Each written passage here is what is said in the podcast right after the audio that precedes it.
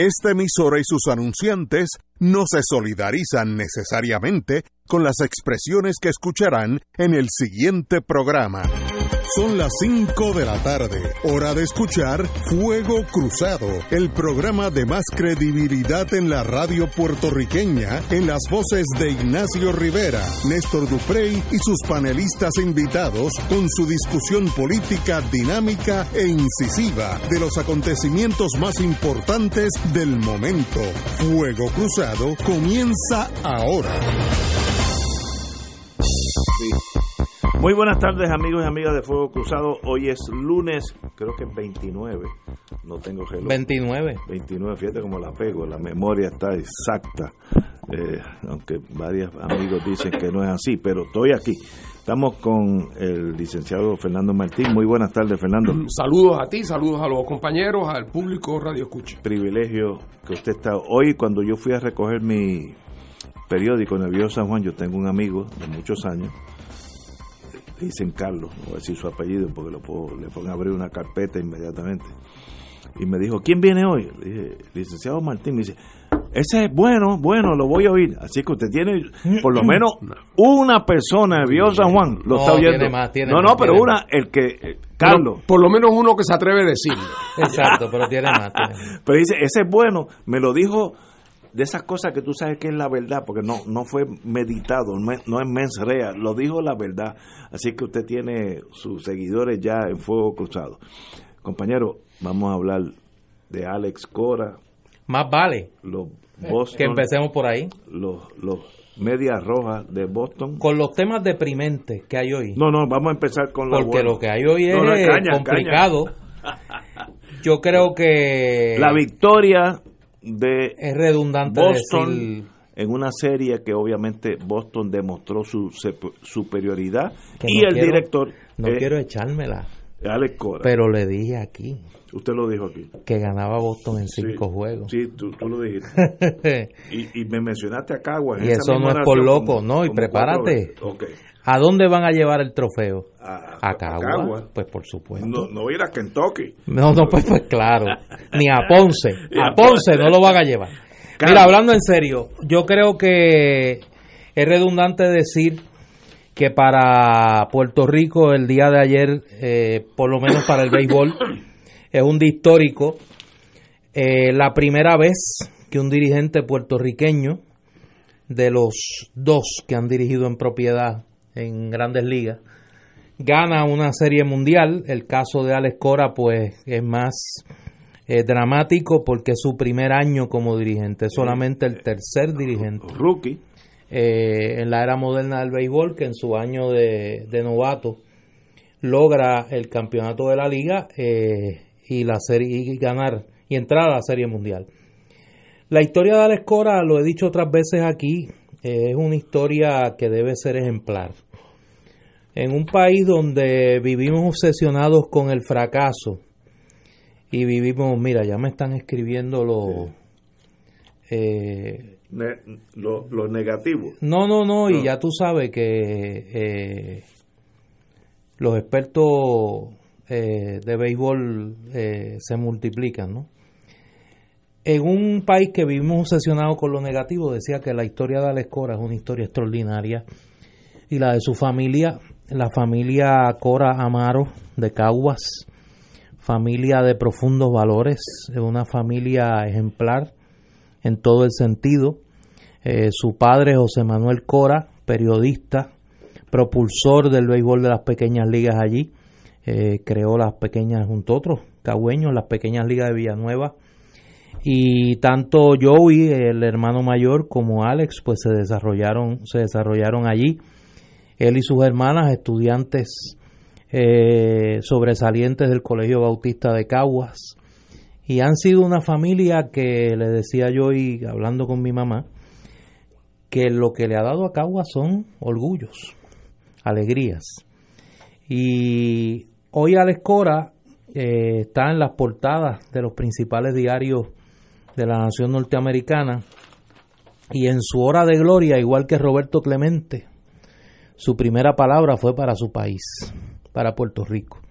A mí me recordó mucho la Serie Mundial de 1971 cuando Roberto Clemente pues demostró lo que ya muchos sabían, que era el mejor guardabosque derecho del béisbol y uno de los peloteros más eh, superdotados en aquel momento. Y cuando lo van a entrevistar, pues dice inmediatamente, antes que todo, pues quiero dirigirle unas palabras a mi gente en Puerto Rico en español.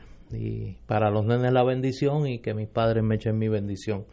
En Puerto Rico, ayer Alex Cora, en inglés su primera palabra fue para su, para su patria, para Puerto Rico, para su, el pueblo que lo vio nacer, para Caguas, y pidió que lo único que dijo que lo único que le iba a pedir a los dueños de los Mediarroes de Boston era llevar el trofeo a, Caguas, a Puerto Rico y traerlo aquí a Puerto Rico. Cuando Alex Cora firmó su contrato como dirigente de los Medias Rojas de Boston, además de su salario, lo único que le pidió a los dueños de los Medias Rojas de Boston fue que trajeran un avión con ayuda para Puerto Rico. No sucumbió a las presiones del poder para que esa ayuda se repartiese a través del gobierno de Puerto Rico y vinieron todos los peloteros de los Mediarrojas de Boston con Alex Cora y repartieron sin mucha fanfarria, sin mucho ruido, con mucha eficacia esa ayuda. Digo todo esto para que sepamos que quien hoy triunfa no es meramente un gran dirigente, es un gran ser humano, es un eh, joven que tuvo un hogar eh, sólido, que tuvo en, en Macuco Cora y en Doña Iris unos padres ejemplares y que ha tenido unos hermanos y unas hermanas que han estado con él en todo momento. Ayer andaban todos los Cora allá en Boston, vi la foto, encabezado por la comandante Doña Iris. Y pues mire, yo no tengo que decir que me siento muy contento, no solo como cagüeño, los conozco, conozco desde, desde pequeño, más a su hermano Joey que a Alex, pero lo conozco también. Y eh, creo que es una, e, es una gran metáfora que este pueblo se merece y que debe mirar eh, el ejemplo de este gran cagüeño, este gran puertorriqueño que hoy eh, nos llena de orgullo. Don Fernando Martín. Bueno, yo, yo en primer lugar creo que hay que agradecerle a, a Cora el regalo que le ha hecho al pueblo de Puerto Rico porque yo creo que el que más y el que menos estaba todo el mundo pendiente. Y eso con una infusión de ánimo y de un sentido, ¿verdad?, de autoestima y de, y de ver uno de los nuestros triunfar. Eh, y, y además una cosa curiosa, yo no soy experto en béisbol, eh, ni en nada, pero particularmente en béisbol. no me decepcione, yo pensé que, no, no, yo, yo que se ve inscribir en la todología. yo, yo, practiqué todos los deportes y fracasé en todos de manera sistemática. Eh, lo que sí es lo siguiente, que me llama mucho la atención que, el, que Cora es una persona que se ha vuelto contrario a la impresión que yo tenía, por ejemplo, de que los, los, managers, los, de, los, dirigentes, dirigentes de la Grandes Ligas, eran famosos uno porque era gritón, otro porque era peleón, no es que no se les reconocieran sus méritos, ¿ah? pero que realmente eran más eh, conocidos por, por, por, ser personajes pintorescos, independientemente de, su, de sus atributos gerenciales propiamente. Pero en este caso, evidentemente la conducta de Cora como dirigente lo ha catapultado. Y, por primera vez tenemos un, un, dirigente que uno ve a la gente de la prensa que supuestamente más sabe, enfrascados en toda suerte de discusiones y debates sobre, viste lo que Cora hizo, o sea, tiene más cubierta que los jugadores. Yo me, me, me quedaba bobo en los juegos, incluso el número de veces que aparecía su cara en el, eh, pues, enfocado por la cámara era más que cualquier otro jugador. Está pendiente de él, o sea que además hay un, hay un enorme respeto profesional por su por su por su desempeño. Y eso pues lo hace eh, lo hace doblemente valioso para nosotros. No solamente que es un ganador sino que a alguien que se le reconoce como evidentemente una persona de, enorme capacidad y, eh, como como dirigente. Así es que eh, yo como todo el pueblo de Puerto Rico estamos agradecidos y en estos tiempos de tanta sequía una lluviecita nos viene bien de vez en cuando. Como yo dije hace muchos años una victoria de un puertorriqueño a nivel mundial es una victoria de todos nosotros, igual que un fracaso de un puertorriqueño también a nivel mundial pues nos afecta a todos, pero qué bonito que eso pasó. Eh, supo lo que tenía que hacer, mantuvo esa calma, esa dignidad, aún en la victoria. Yo lo oí anoche hablando, de paso, muy bien en inglés sobre su ejecutoria, con fino, elegante, bonito en el sentido de, de, un hombre ya pleno en la vida. Así que qué bueno que es puertorriqueño. Es un, el, el caso de Ale es un caso bien, bien particular porque Alex representa una cepa de dirigentes en el béisbol que como dice Fernando, el, del el prototipo de aquel dirigente de, antaño. El Billy Martin. Billy Martin, Leo Durocher, o sea, Fogoso, Ton La Sorda, que es quizá de, junto con Billy Martin de esa última cepa, de, dirigentes del, del, del béisbol de antaño, ¿no? Que el carácter era mucho más importante que el conocimiento científico y su rayo científico del béisbol. El béisbol se ha vuelto un deporte donde la ciencia juega un papel fundamental. Y yo tengo que decir, porque en enero estuvo aquí, eh, lo trajo, lo, trajimos en la Asociación de Historiadores de Béisbol de América, el capítulo de Puerto Rico, Saber, que de hecho los que practican esa ciencia de la dirección del béisbol fundamentada en, en, la evidencia empírica científica, pues se llaman sabermétricos. Y tuvimos una discusión de horas con, con Alex sobre este tema. Y yo tengo que decir que uno de los grandes atributos de Alex Cora es que ha mezclado dos grandes virtudes en este béisbol contemporáneo. Es un científico y es un psicólogo. Es un gran psicólogo de los peloteros y es un gran científico de la ciencia de la dirección del béisbol a base de fundamentos estadísticos, claros, sin dejar de correr ese riesgo, porque el que vio esa serie con algún detalle sabe los riesgos que se tomó. Y eso no depende a veces de la estadística, depende del instinto del dirigente.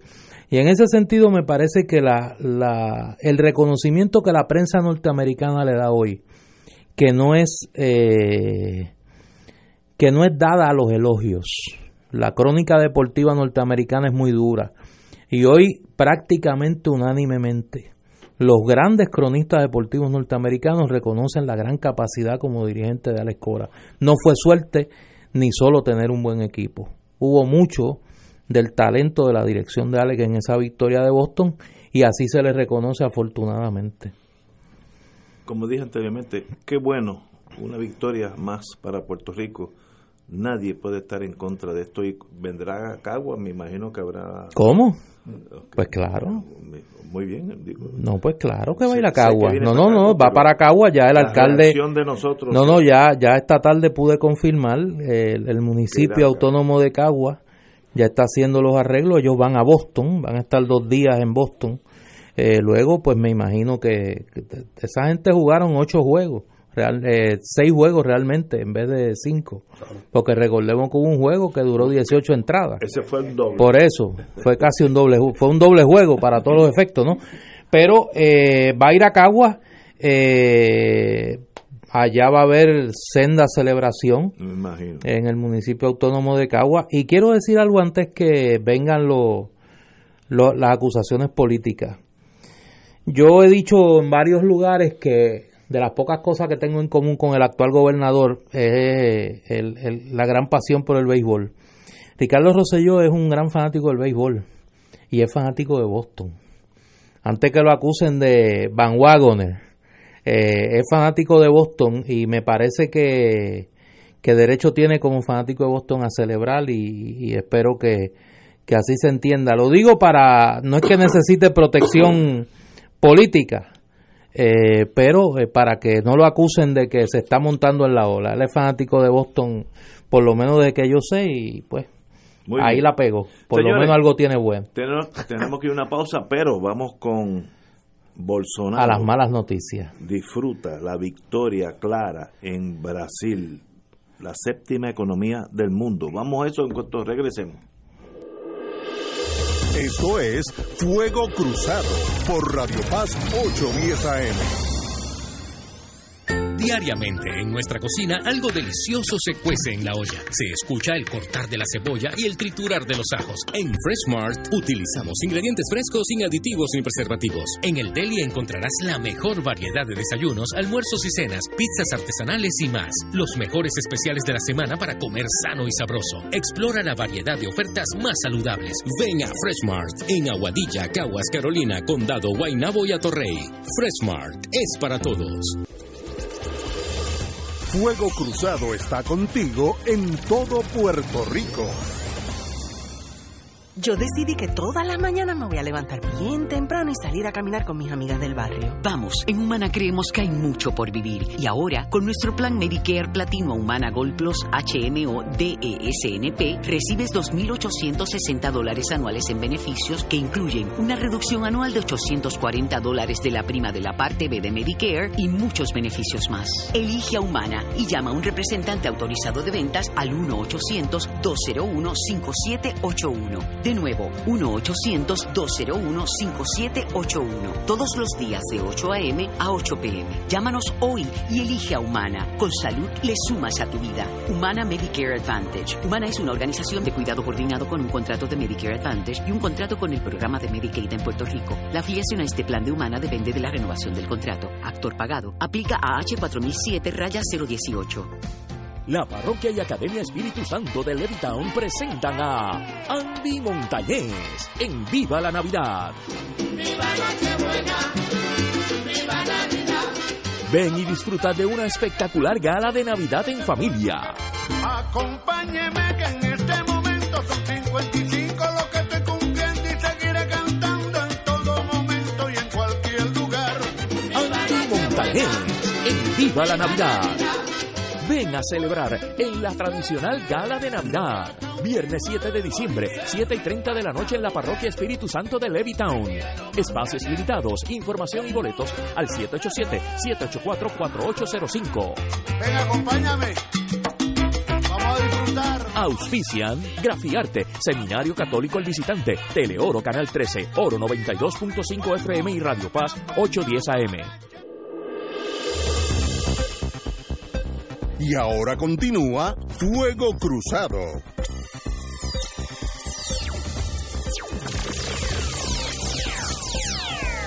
Regresamos amigos y amigas a Fuego Cruzado. Bueno, la séptima economía del mundo, que es nuestros hermanos al sur eh, de nosotros, Brasil, séptima economía del mundo, así que no estamos hablando de un país limitado en ningún sentido, pues ha hecho un viraje eh, radical de su gobierno eh, electo y ayer el ultraderechista ex militar Jair Bolsonaro celebró su victoria clara en la segunda vuelta de los comicios y prometió, estoy leyendo, que cambiará el destino de su país. Cuidado, porque eso mismo dijo Hitler, pero eso fue lo que dijo. Cito, vamos juntos a cambiar el destino de Brasil. Sabíamos para dónde estábamos yendo. Ahora sabemos para dónde queremos ir. Mi querido pueblo brasileño, muchas gracias por la confianza. Este señor ganó 55.16 a 44.84, claramente por 10 puntos contra el progresista de izquierda Fernando Haddad del Partido de los Trabajadores. Bolsonaro, nostálgico de la dictadura militar del 64 al 85, que mató gente con ganas, dijo que Brasil no podía seguir flirteando con el comunismo, socialismo, populismo y con el extremismo de la izquierda. Este yo está claro. Esto- Yo cuando lo escuché sentí que te estaba oyendo. Yo dije, Ignacio le escribió ese discurso a Bolsonaro. Estoy feliz. La misión no se escoge ni se discute. Juntos asumimos la misión de rescatar a Brasil. Se comprometió además a pacificar y defender la constitución, la democracia y la libertad. Cito al presidente de Brasil, entrante, les ofrezco un gobierno decente que trabajará para todos los brasileños. Eh, sencillamente es un cambio radical, una persona que eh, es tan conservador que se opone a que en Brasil haya leyes que toleren disidencia en el sentido hasta sexual, el, el- igual que en Filipinas, eh, sencillamente ya no será tolerable la, disidencia de los patrones normales. Eh, esto será volver a la dictadura que él tanto quiere del 64 al 85, aquella guerra sucia, como le llamaban, contra lo que ellos entendían era el comunismo. Volveremos a eso, esperemos que no, pues sería una tragedia para, para nuestro mundo, vamos a ponerlo así. Eh, como dije, Brasil es una potencia mundial y está en, esta, en este momento en manos de un ultraderechista militar que sencillamente pues adora aquellos buenos años de la guerra sucia del 64 al 85. ¿Qué pasará? Hay que esperar. Compañero, Fernando Martín. Bueno, Brasil es un sitio muy raro. Vamos a empezar por ahí. Eh, tenía un profesor que decía, traduciendo yo del inglés, decía, Brasil es el país del futuro y siempre lo será. Eh, Qué lindo. Brasil, eh, yo, eh, esto es un golpe muy duro para el desarrollo político de la América Latina visto en su conjunto. Y, y internamente en Brasil representa también un retroceso, por lo menos si lo medimos con los instrumentos tradicionales de medición. Pero en Brasil hay que tener cuidado con los instrumentos. Por ejemplo, la Cámara de Diputados de Brasil tiene 503 miembros. Wow. El partido de Bolsonaro tiene menos del 10%. Pero el PT también lo que tiene, el Partido de los Trabajadores, el- que era el partido de Lula, por el cual fue candidato Haddad, el que fue a la segunda ronda, también lo que tiene son apenas 50 diputados. O sea que la fragmentación, la balcanización de la rama legislativa en Brasil es enorme como igualmente, más que ningún otro país en América Latina y en Sudamérica ciertamente, es el país donde las instituciones federativas son más débiles. En Brasil la gran fuerza política está en los estados, donde los gobernadores, contrario al resto de América Latina, son gobernadores muy poderosos y representan intereses tradicionales, oligárquicos y regionales.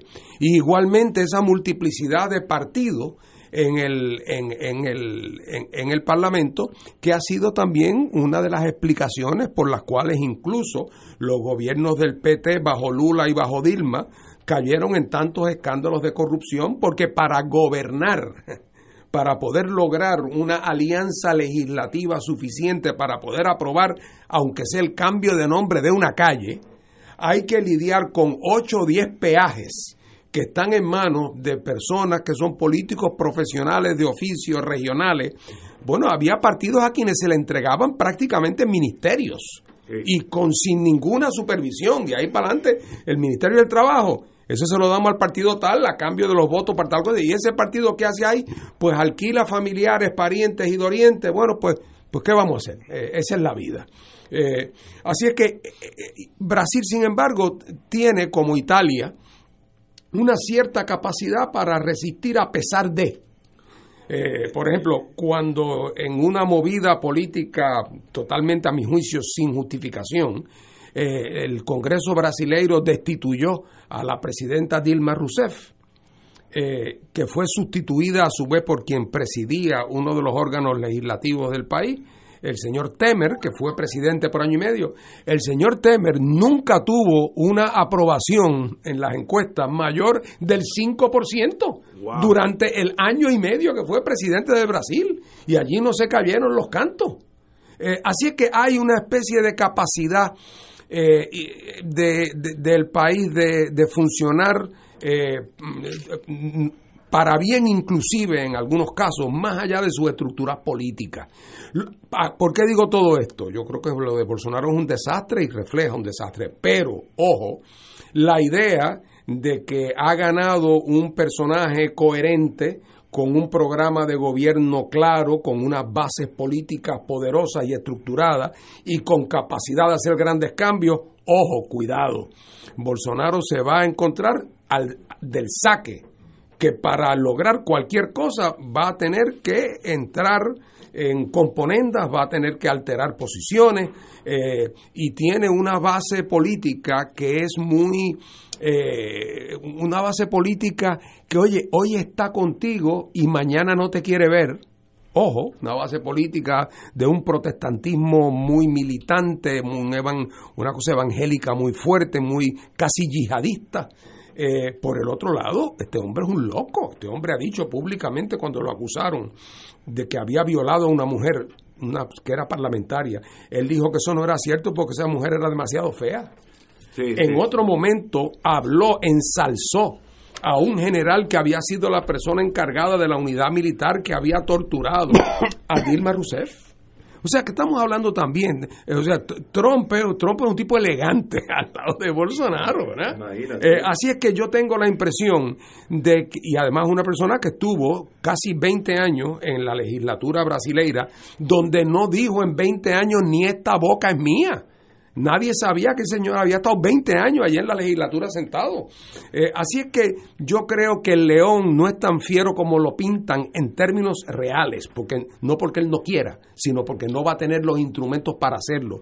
Y que esto va a servir para rearticular las fuerzas progresistas brasileiras de cara al futuro, eh, de pasar por un proceso de purga interna. No está mal que Haddad que era hasta el otro día tenía 6% de los votos, porque el candidato con más apoyo era Lula.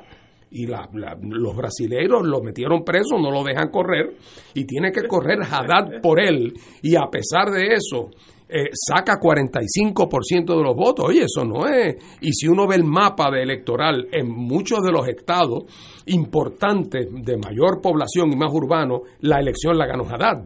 Así que, ojo, ojo, que el cuadro no es tan grave como parece y no lo digo para minimizar particularmente los elementos simbólicos que hay en esto, pero no es momento, creo yo, de apretar el botón del pánico. Vamos a una pausa para no interrumpir al compañero y regresamos con Fuego Cruzado y la elección de Jair Bolsonaro en Brasil. Fuego Cruzado está contigo en todo Puerto Rico. Como pensionada del gobierno de Puerto Rico, yo quiero el plan Humana Ruby Max para recibir cubierta ilimitada para dentaduras y coronas con cero de copagos y muchos beneficios más. Elige a Humana y llama a un representante autorizado de ventas al 1-888-338-2185. De nuevo, 1-888-338-2185. Todos los días de 8 a.m. a 8 p.m. Llámanos hoy y elige a Humana. Con salud le sumas a tu vida. Humana. Humana Ruby Max es un plan Medicare Advantage HMO con un contrato con Medicare. La afiliación en este plan de Humana depende de la renovación del contrato. Actor pagado. Aplica a H4007 raya 801. Anuncio autorizado por la Administración de Seguros de Salud del Gobierno de Puerto Rico. La oficina médica del Dr. Ramón Luis López Acosta, especialista en medicina de familia, provee servicio a pacientes adultos y geriátricos de manera continua y comprensiva, servicio de medicina primaria preventiva y de medicina intrahospitalaria a nuestros pacientes, localizada en la calle Lloveras 650, edificio Centro Plaza, suite 207, Santurce, cerca del Hospital Pavía. Llámenos al 787-725-7888, 725-7888 y haga una cita para evaluación. Aceptamos la mayoría de los seguros médicos Advantage y comerciales. Radio Paz te ofrece el mejor motivo para levantarte temprano y disfrutar el comienzo de un nuevo día de lunes a viernes con Enrique Liboy y Radio Paz en la mañana. La dosis perfecta de noticias, deportes y éxitos musicales de todos los tiempos, humor y curiosidades, calendario de actividades y tus peticiones musicales por el 787-300-4982. Conéctate con el 810 AM de lunes a viernes con Enrique Liboy y Radio Paz en la mañana. Anímate, pues queremos invitarte a una experiencia única, a visitar la tierra donde nació, vivió, murió y resucitó nuestro Señor Jesús, que marcará, transformará y desatará un proceso de crecimiento espiritual. Anímate y ven a orar con las Sagradas Escrituras y a tener un encuentro personal con Jesucristo, pues no somos turistas, somos peregrinos. Podrás celebrar la Santa Misa en los santos lugares y el sacramento de la confesión. No te arrepentirás de ir. Será del 25 de noviembre al 6 de diciembre del presente año. Los precios que te ofrecemos son con las tres comidas diarias incluidas y pasaje aéreo con sus impuestos. Para más información llama a los teléfonos 787-929-4070 y 787-755-8670. Director espiritual y coordinador Padre Danilo Martínez Duarte. Y ahora continúa Fuego Cruzado.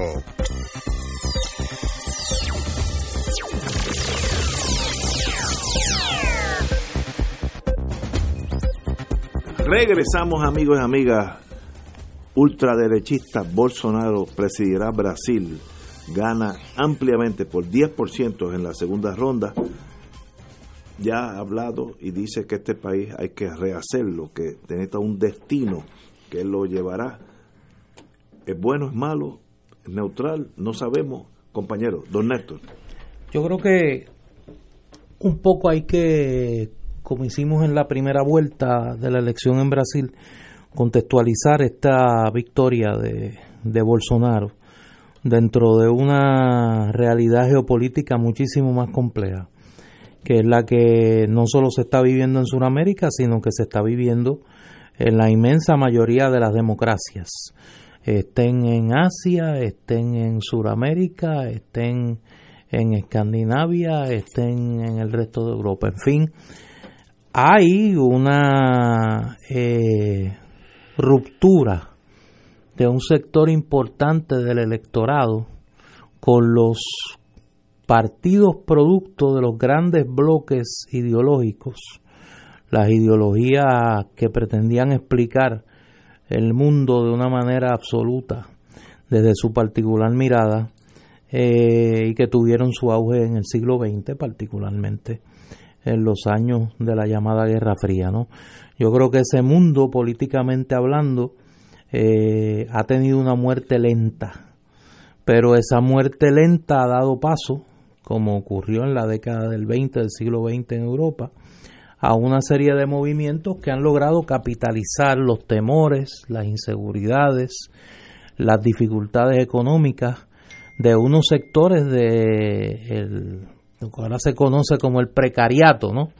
Ese término que pues no estamos hablando del antiguo proletariado industrial, eh, ni estamos hablando de el económicamente marginado eh, fuera del proceso de producción, estamos hablando de gente que aún dentro de los estándares nuestros de clase media, pues sencillamente viven en una condición donde su existencia material está eh, en, el, en el hilo cotidiano de, de, de, cómo subsistir en una sociedad donde aparentemente pues el espacio para que ellos logren prosperar es mínimo, por no decir ninguno. Y a ese sector eh, una serie de movimientos políticos de, de ideología nacionalista con una alta dosis de populismo, es decir, a cada cual según la óptica de donde lo mire, ¿no?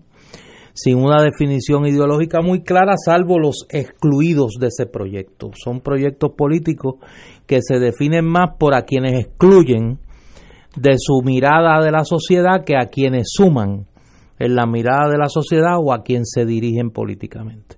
Y Jair Bolsonaro es el representante en la realidad brasileña de ese fenómeno global.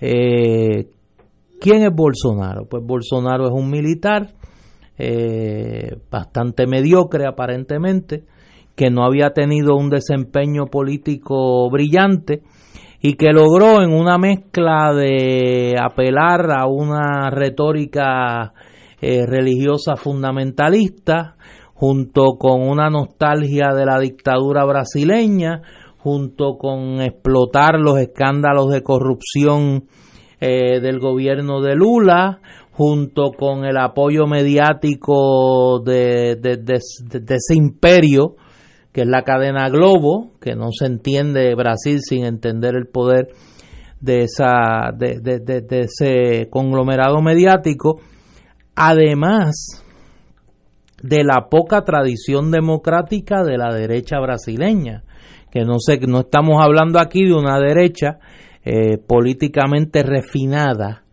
y que sea respetuosa del libre juego de las ideas en un marco democrático. Pues todo eso se suma y produce el triunfo de Bolsonaro, quien lo escuchó ayer, lo decía en broma que me sentí oyendo Ignacio, porque es la caricatura que Ignacio ha hecho aquí en este programa del típico radical de extrema derecha, pues este señor no es una caricatura, es el presidente electo de Brasil.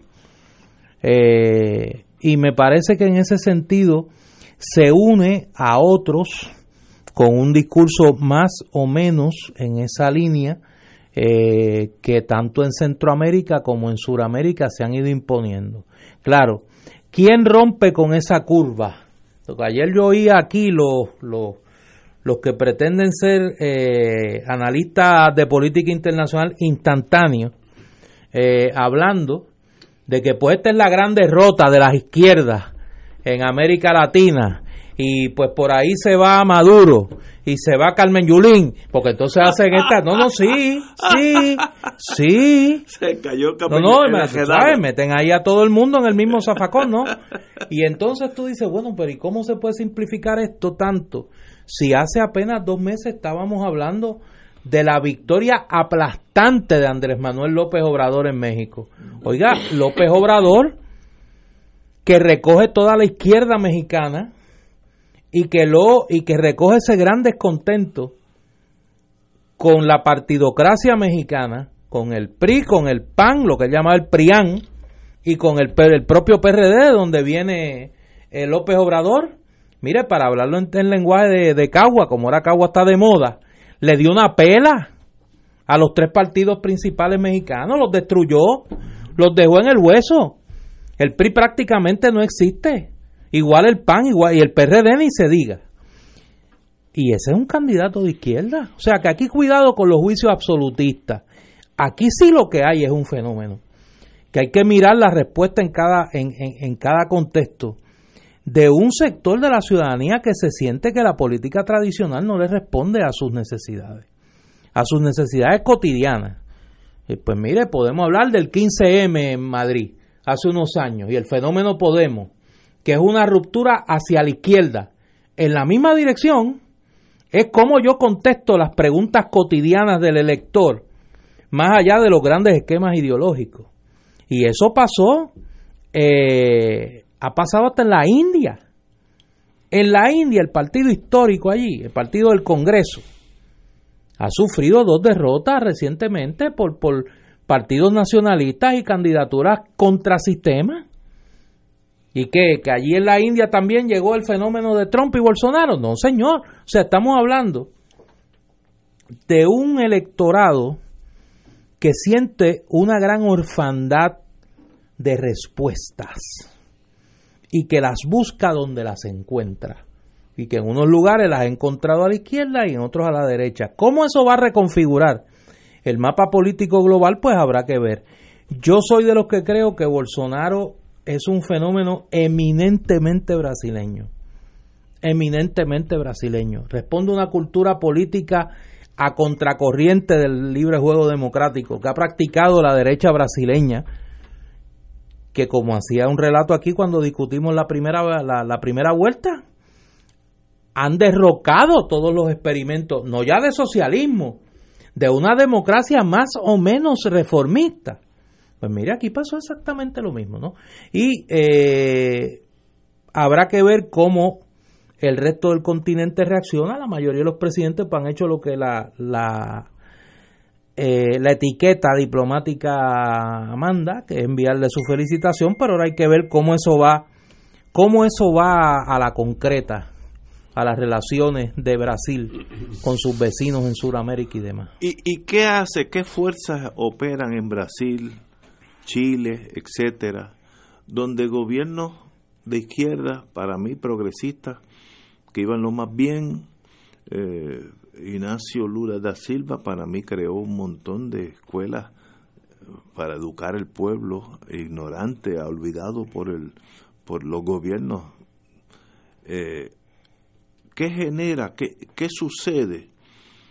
Que esa, ese péndulo vuelve para la, la derecha con una fuerza insospechada. ¿Era la corrupción? ¿O era la falta de metas que no se lograron metas específicas ante la expectativa de los pobres de brasileros? ¿Qué ocasiona ese movimiento de un lado para otro?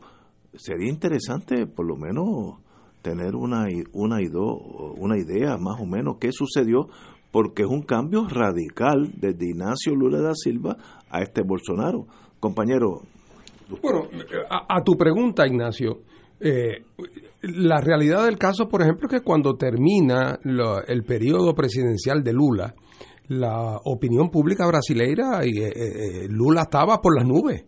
y tan es así que logra el que su sucesora sea Dilma, Dilma Rousseff, a pesar de que, de que hubo candidatos del centro y de la derecha que no eran ningún juguito de piña. Eh, y sin embargo, Lula ganó a Lula, claro, digo, eh, Dilma había sido miembro del gabinete de, de Lula y, por lo tanto era una persona experimentada, pero no era una gran figura carismática tampoco. Eh, ahora, durante el gobierno de, de Dilma, empezaron a explotar los, los líos de la corrupción eh, en los cuales nunca se pudo vincular con ninguna fuerza a Lula, porque yo creo que ese caso que le montaron por el cual está preso es un, es un, caso fabricado. Si tú ves el apartamento y te das cuenta que nunca puso un, nunca puso un pie en ese apartamento, eh, que, nunca, el tracto no está de, en lo más mínimo identificado, eh, es una cosa francamente increíble. Eh, que, que, si Lula fuera un hombre corrupto, después de los años que tuvo en el poder, lo que hubiera sacado en un apartamento que está cayendo y al cual nunca visitó. Eso es una cosa extraña, ¿verdad? Bueno, pero de todas formas, hubo sí una, una, una caravana de, de exposé sobre la, la, la corrupción que ocurrió bajo gobiernos de Lula y bajo gobiernos de, de, de, Dilma, y entonces ahí el péndulo viene en la otra dirección porque todo el mundo vota. El, el, corazón del rollo, los verdaderos creyentes en Lula y en el PT, esos están ahí, pero con esos nada más no gana hay un elemento, ¿verdad?, que flota de un lado a otro, que puede movilizarse, que se decepciona, que, que, creyó que se podía construir eh, el, el, hombre nuevo en 72 horas o en 72 meses, eh, y entonces está también, ¿por qué no decirlo? Los errores, los buenos de la película, o lo que para mí son los buenos de la película, si fuéramos a dividirlos entre buenos y malos, los buenos de la película también cometen errores. Eh, y entonces aquí se cometieron muchos errores, hubo un cambio en el caso del Brasil también un cambio en, el, en, los términos de comercio internacional que de momento todo aquel boom de los llamados commodities, que Brasil realmente fue el principal beneficiario mundial, vendiéndole a, China hasta la última guayaba. Y entonces de momento resultó que cuando China entonces empieza a recoger, pues el, el, impacto fue dramático para los países que habían crecido sobre las espaldas de esas exportaciones. Eh, pero también lo que ocurre es que los problemas con los cuales se enfrentan gobiernos que surgen desde la izquierda, eh, y esto es una crítica de otro tipo, eh, si usted es un gobierno de izquierda y sus consignas son de izquierda, y su programa es de izquierda, oiga, mejor que se comporte como un gobierno de izquierda. Porque si no, si usted se disfraza de izquierdista y entonces va y gobierna como si fuera Luis Fortuño, pues entonces algo, algo va a explotar. Va a mantener contento a una gente, claro está, los que le tenían miedo a su izquierdismo, pero y entonces y, y muchas veces ese ese seguimiento ideológico no se lleva a cabo porque el partido se abandonó, se abandonaron los cuadros de partido y cuando tú llegas al poder con una consigna y la quieres poner en vigor, te das cuenta que en tu partido la mitad se han vuelto buscones, la mitad son socios, los otros están buscando contratos y de momento te das cuenta que estás cogido, eh, pegado con saliva en el poder. No es fácil. Y yo creo que en la América Latina hemos visto mucho de eso, mucho de eso.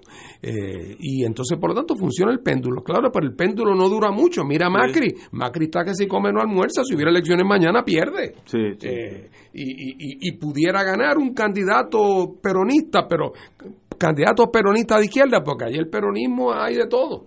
Eh, eh, pudiera ganar alguien de izquierda, bueno, en teoría sí, pero no me extrañaría tampoco que acabara ganando un peronista conservador. Así es que eh, eh, es un mundo que está en proceso de hacerse eh, y las estructuras políticas, en vez de haberse fortalecido, se han debilitado. Bolsonaro, por ejemplo, apenas hizo campaña en televisión. La campaña de Bolsonaro es campaña de medios sociales.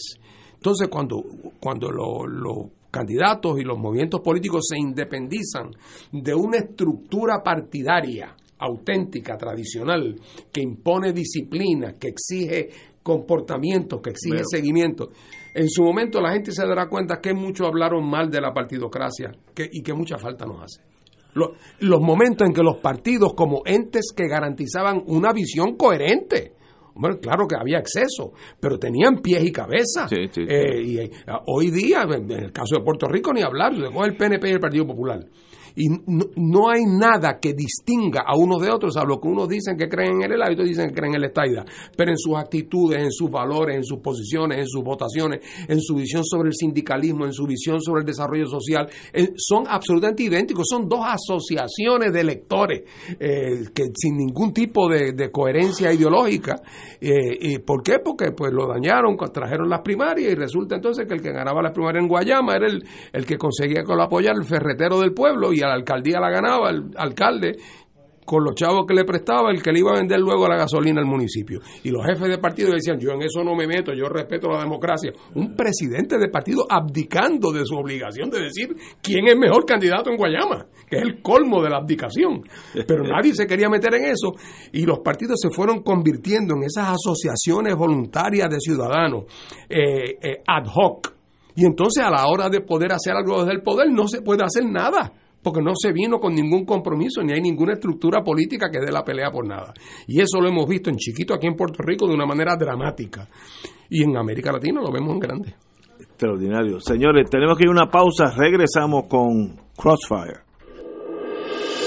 Esto es Fuego Cruzado por Radio Paz 810 AM.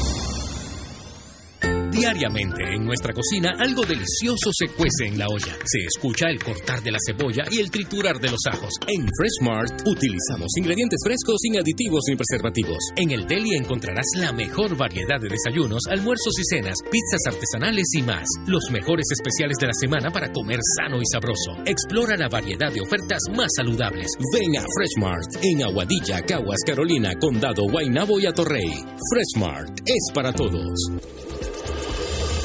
Fuego Cruzado está contigo en todo Puerto Rico.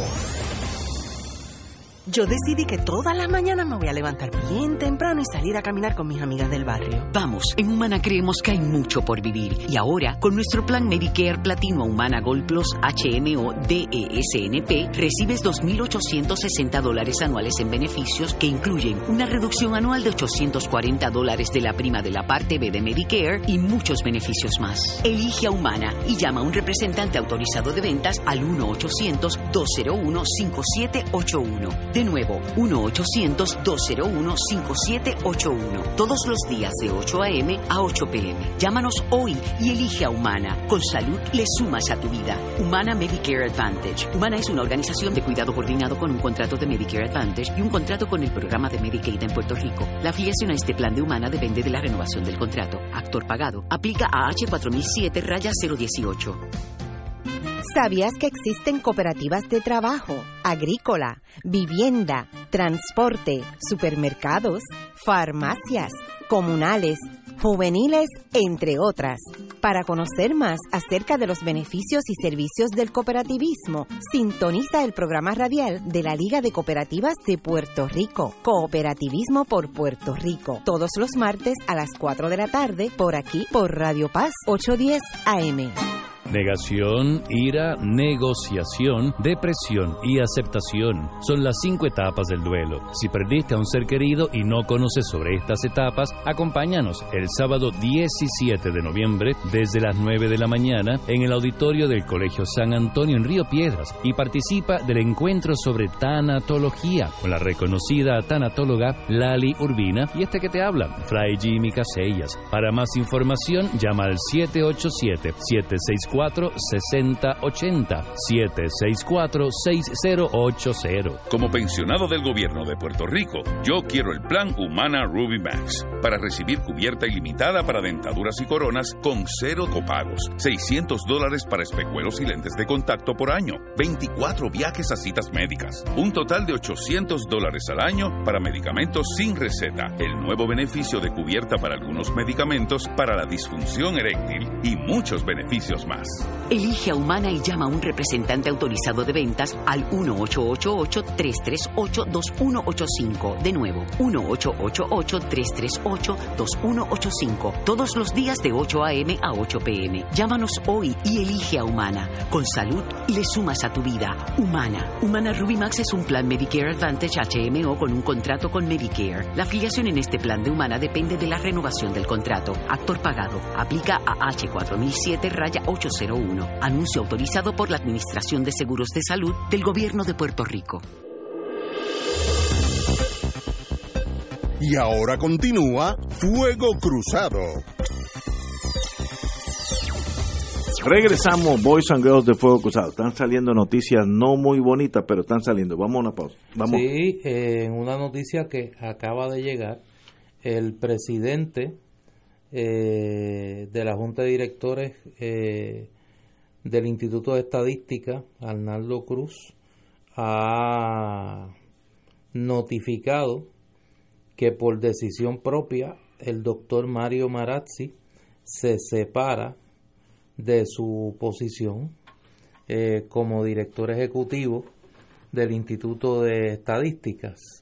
Eh, los pasados días habían una serie de señalamientos públicos que eh, daban a conocer la existencia de una serie de órdenes de protección de la ex esposa o ex compañera de Marazzi eh, contra él. Y pues la presión aparentemente de esa discusión pues ha llevado a que se opte por separar de su puesto de director ejecutivo. Yo me imagino que Fernando, pues, obviamente tiene más malicia que yo, eh, yo que soy así un poco inocente, no me chupo el dedo.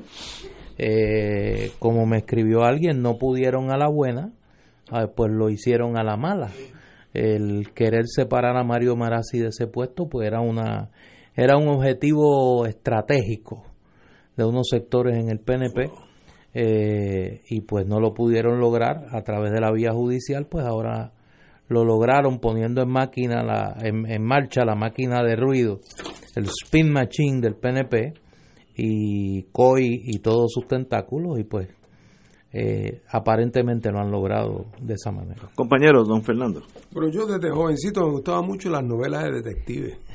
¿Ve? Y siempre recuerdo que cuando aparecía el, el, delito, el cadáver, o había ocurrido el robo, eh, el detective aquel eh, famoso francés, Maigret, Magret, sí. De, de, de, las novelas de Simenon, que son espectaculares. Excelente. Además, la mejor manera de conocer el París de los 30 y los 40 es leyendo las novelas de Simenon sobre Maigret. Y Maigret siempre preguntaba quién tenía motivos, oportunidad y medios. Esas eran las primeras tres cosas.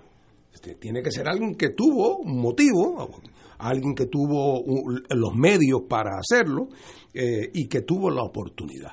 Eso no quiere decir que todos los que tuvieron oportunidad, medios y motivos cometieron el delito, pero el que lo cometió tenía las tres. Eh, en este caso, la alusión partidaria que hace Néstor, eh, pues ese sallo, ese, ese, ese número de zapatos le calza. Pero eso no quiere decir, por lo tanto, que le pertenece. Así es que sobre los méritos del asunto, el tiempo dirá. Lo que yo sí creo que debe decirse es que la, es una tragedia, una de las tragedias de Puerto Rico es que a pesar de que se le dio tanta atención por tantos años en Puerto Rico al tema del desarrollo económico y del desarrollo social y tanto se estudió y tantas instituciones, tuvimos una junta de planes desde el año 1944, 43, 44, nunca hemos logrado tener un sistema eficaz de acopio y manejo de información. Eh, y eso que siempre es imprescindible hoy en los tiempos que se viven y con las oportunidades que ofrece la tecnología, eh, es, realmente increíble. Estamos cocinando con leña, cocinando con leña eh, en cuanto a esos temas se refiere y sé que se venían haciendo unos esfuerzos en este instituto que estos institutos cuando tienen un cierto grado de independencia siempre son objeto del recelo de los gobiernos de turno porque la información es valiosa y la información y si se maneja con pulcritud pues no eh, los errores, eh, las discrepancias surgen y salen y por lo tanto la gente le tiene miedo y quisieran poder controlarlo. Eh, y aquí nos hace falta desesperadamente el que tengamos un sistema fiable de, de, información, porque aquí el velo del misterio lo opaca todo. Yo voy a simplificar esto. Imagínate que usted se monte en su carro, prenda, prenda el motor, pero no sabe si tiene gasolina, si las luces están prendidas o apagadas, eh, si el motor se está calentando o está frío, si le falta aceite. Pues esos indicadores en su vida privada dentro de un carro son esencial para que usted llegue al otro lado. Las economías de los países son idénticas, necesitan indicadores. Por tanto, yo no tengo el privilegio de conocer a este señor Marazzi, eh, por tanto no puedo hablar de él porque nunca lo he conocido, pero lo que sí hace falta en este automóvil que se llama Puerto Rico es información fidedigna, venga de donde venga, del mismo gobierno, de, en Estados Unidos está el, está el General Accounting Office, que maneja estas cosas en Estados Unidos, tiene gran credibilidad, y el Federal Reserve System, que tiene que ver con la moneda, la finanza, etcétera, que son autónomas. Los políticos siempre no le gustan que nadie sea autónoma porque a los políticos les gusta la mentira siempre y cuando que apunte hacia ellos, ¿no? Eh, por tanto, Puerto Rico, ¿cómo va a saber cómo va si no tiene indicadores en su automóvil? Prende usted, pero el, el dash el, panel de instrumentos, nada funciona. Pues usted está ciego. Eso mismo pasa en este país. Más allá de este señor Marazzi, como dije anteriormente, tengo respeto, creo que es muy competente, no lo conozco. Alguien tiene que suplir a la economía, al gobierno, a nosotros, información fidedigna. Si no, estamos guiando el carro totalmente ciego y si un día se apaga el carro es porque no tiene gasolina, porque no había un indicador que me dice, mira, mira, este está bajito, o las luces, choque con poste porque no había luces, ay, mira, oye, qué oscuro estaba. Es, las economías de los pueblos funcionan iguales. Me da la impresión que todos los gobiernos en Puerto Rico le molestaba esta oficina porque era autónoma y nadie quiere autonomía en un pueblo donde la mentira casi es la práctica Así que se va Marazzi por razones más bien personales que otra cosa. Puede venir Tutankamen. Lo importante es que la información que salga sea fidedigna.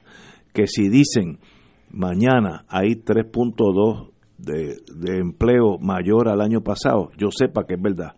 Porque si fuera 3.2 empleo menor al año pasado, también lo pondrían. Ahora, si van a poner las cosas bonitas nada más, a la larga nadie va a creer el panel de instrumentos de la economía del país y eso es fatal para el país, a menos que la Junta coja más y más poderes y nos gobierne y nosotros pues seamos básicamente espectadores dentro del país. Tenemos que irnos 18 horas, no irnos, bueno, por unos minutos. 18 en español son 6 de la tarde, vamos a una pausa y regresamos con Fuego Cruzado. Fuego Cruzado está contigo en todo Puerto Rico.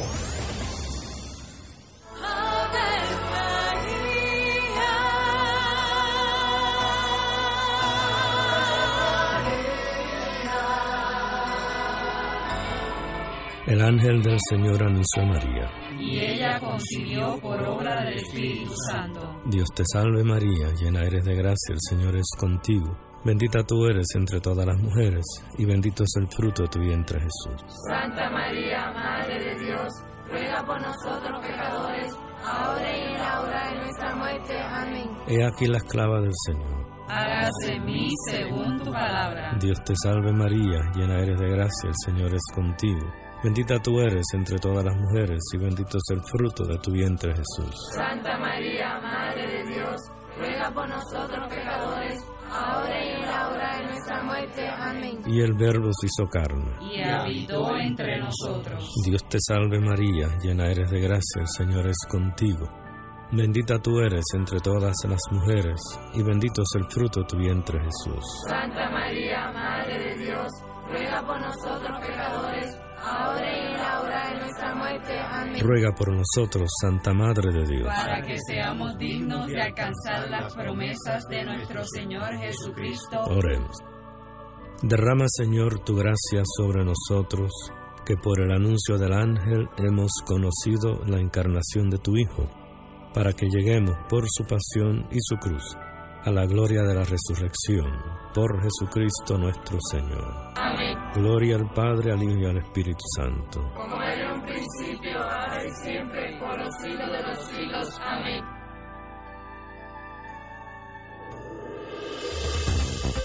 Aquí la llama se enciende cada tarde a las 5 porque escuchas Radio Paz 810 AM, WKBM San Juan y retransmite en diferido WOROFM Corozal San Juan, la Casa de Fuego Cruzado, el programa de más credibilidad en la radio puertorriqueña.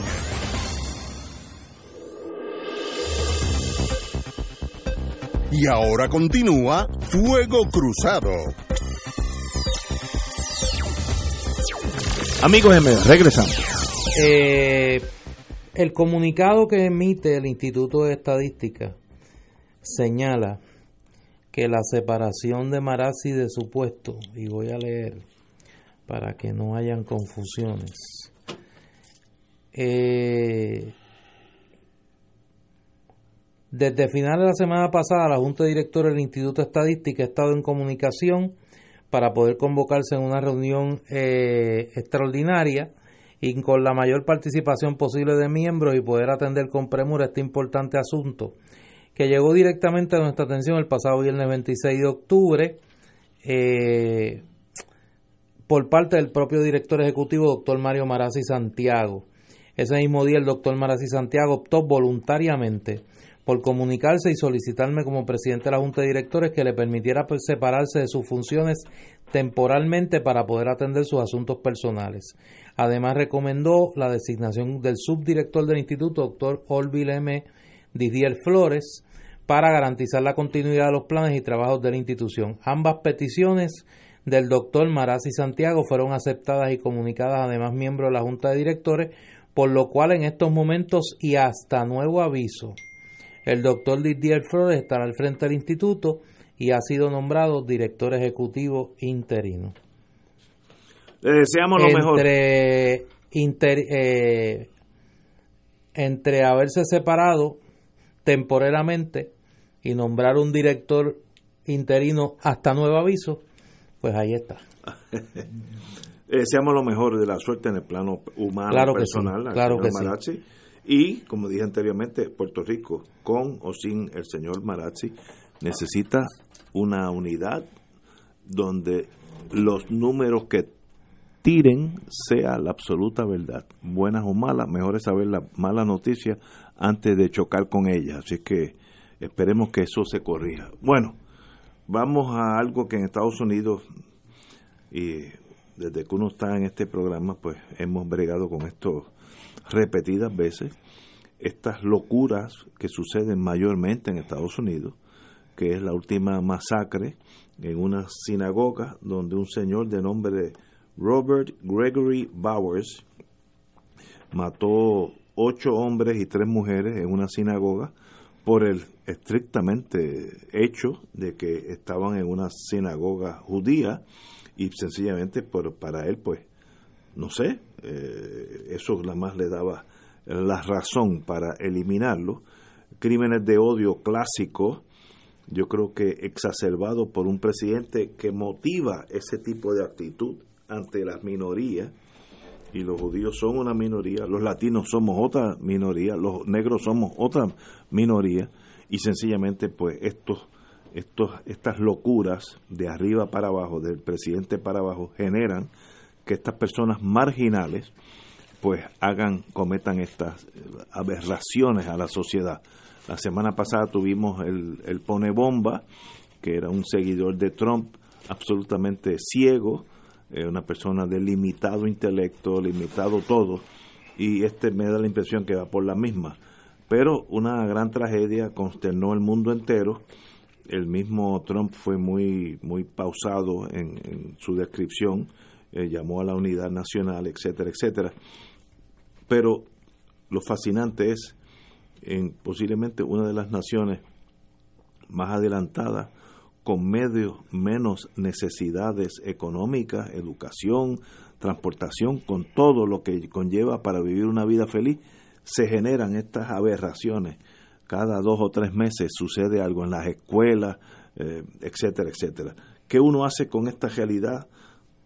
Además de vivir preocupado, porque yo tengo siete nietos por allá, pues uno tiene eh, eso en mente.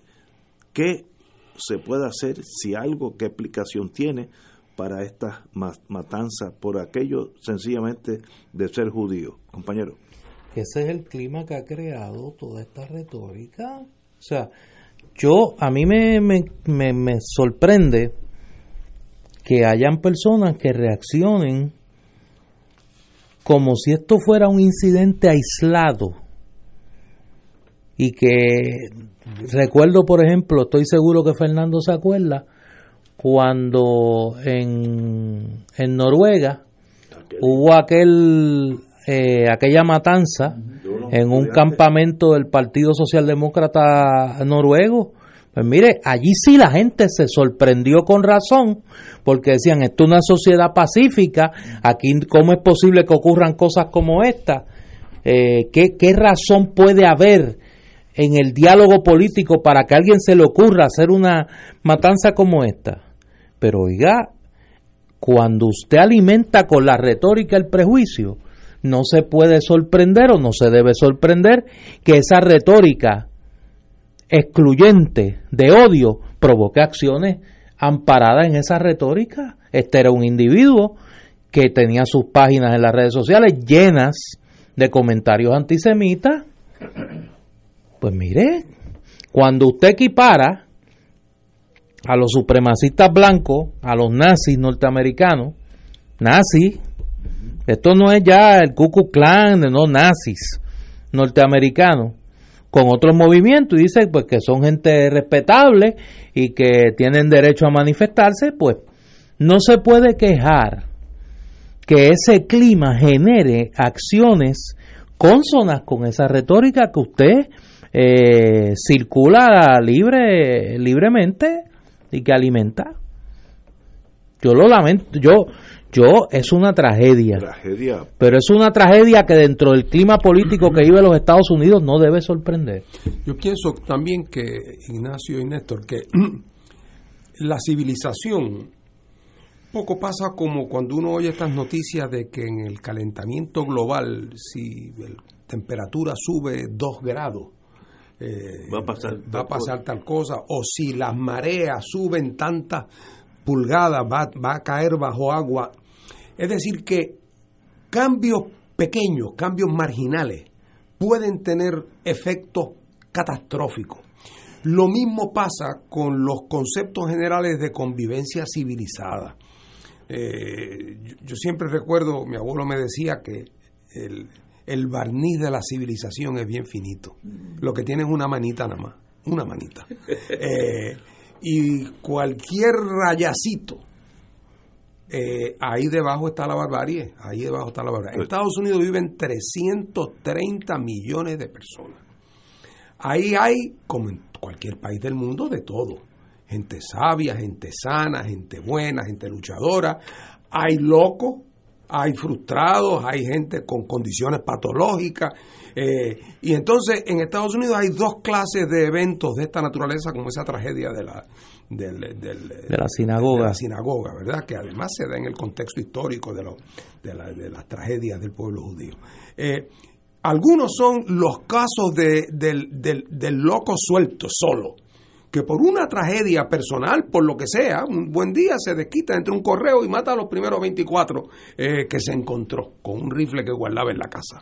Y ese por sus frustraciones en la vida. Eh, y entonces está el otro tipo, que es la acción ideológica.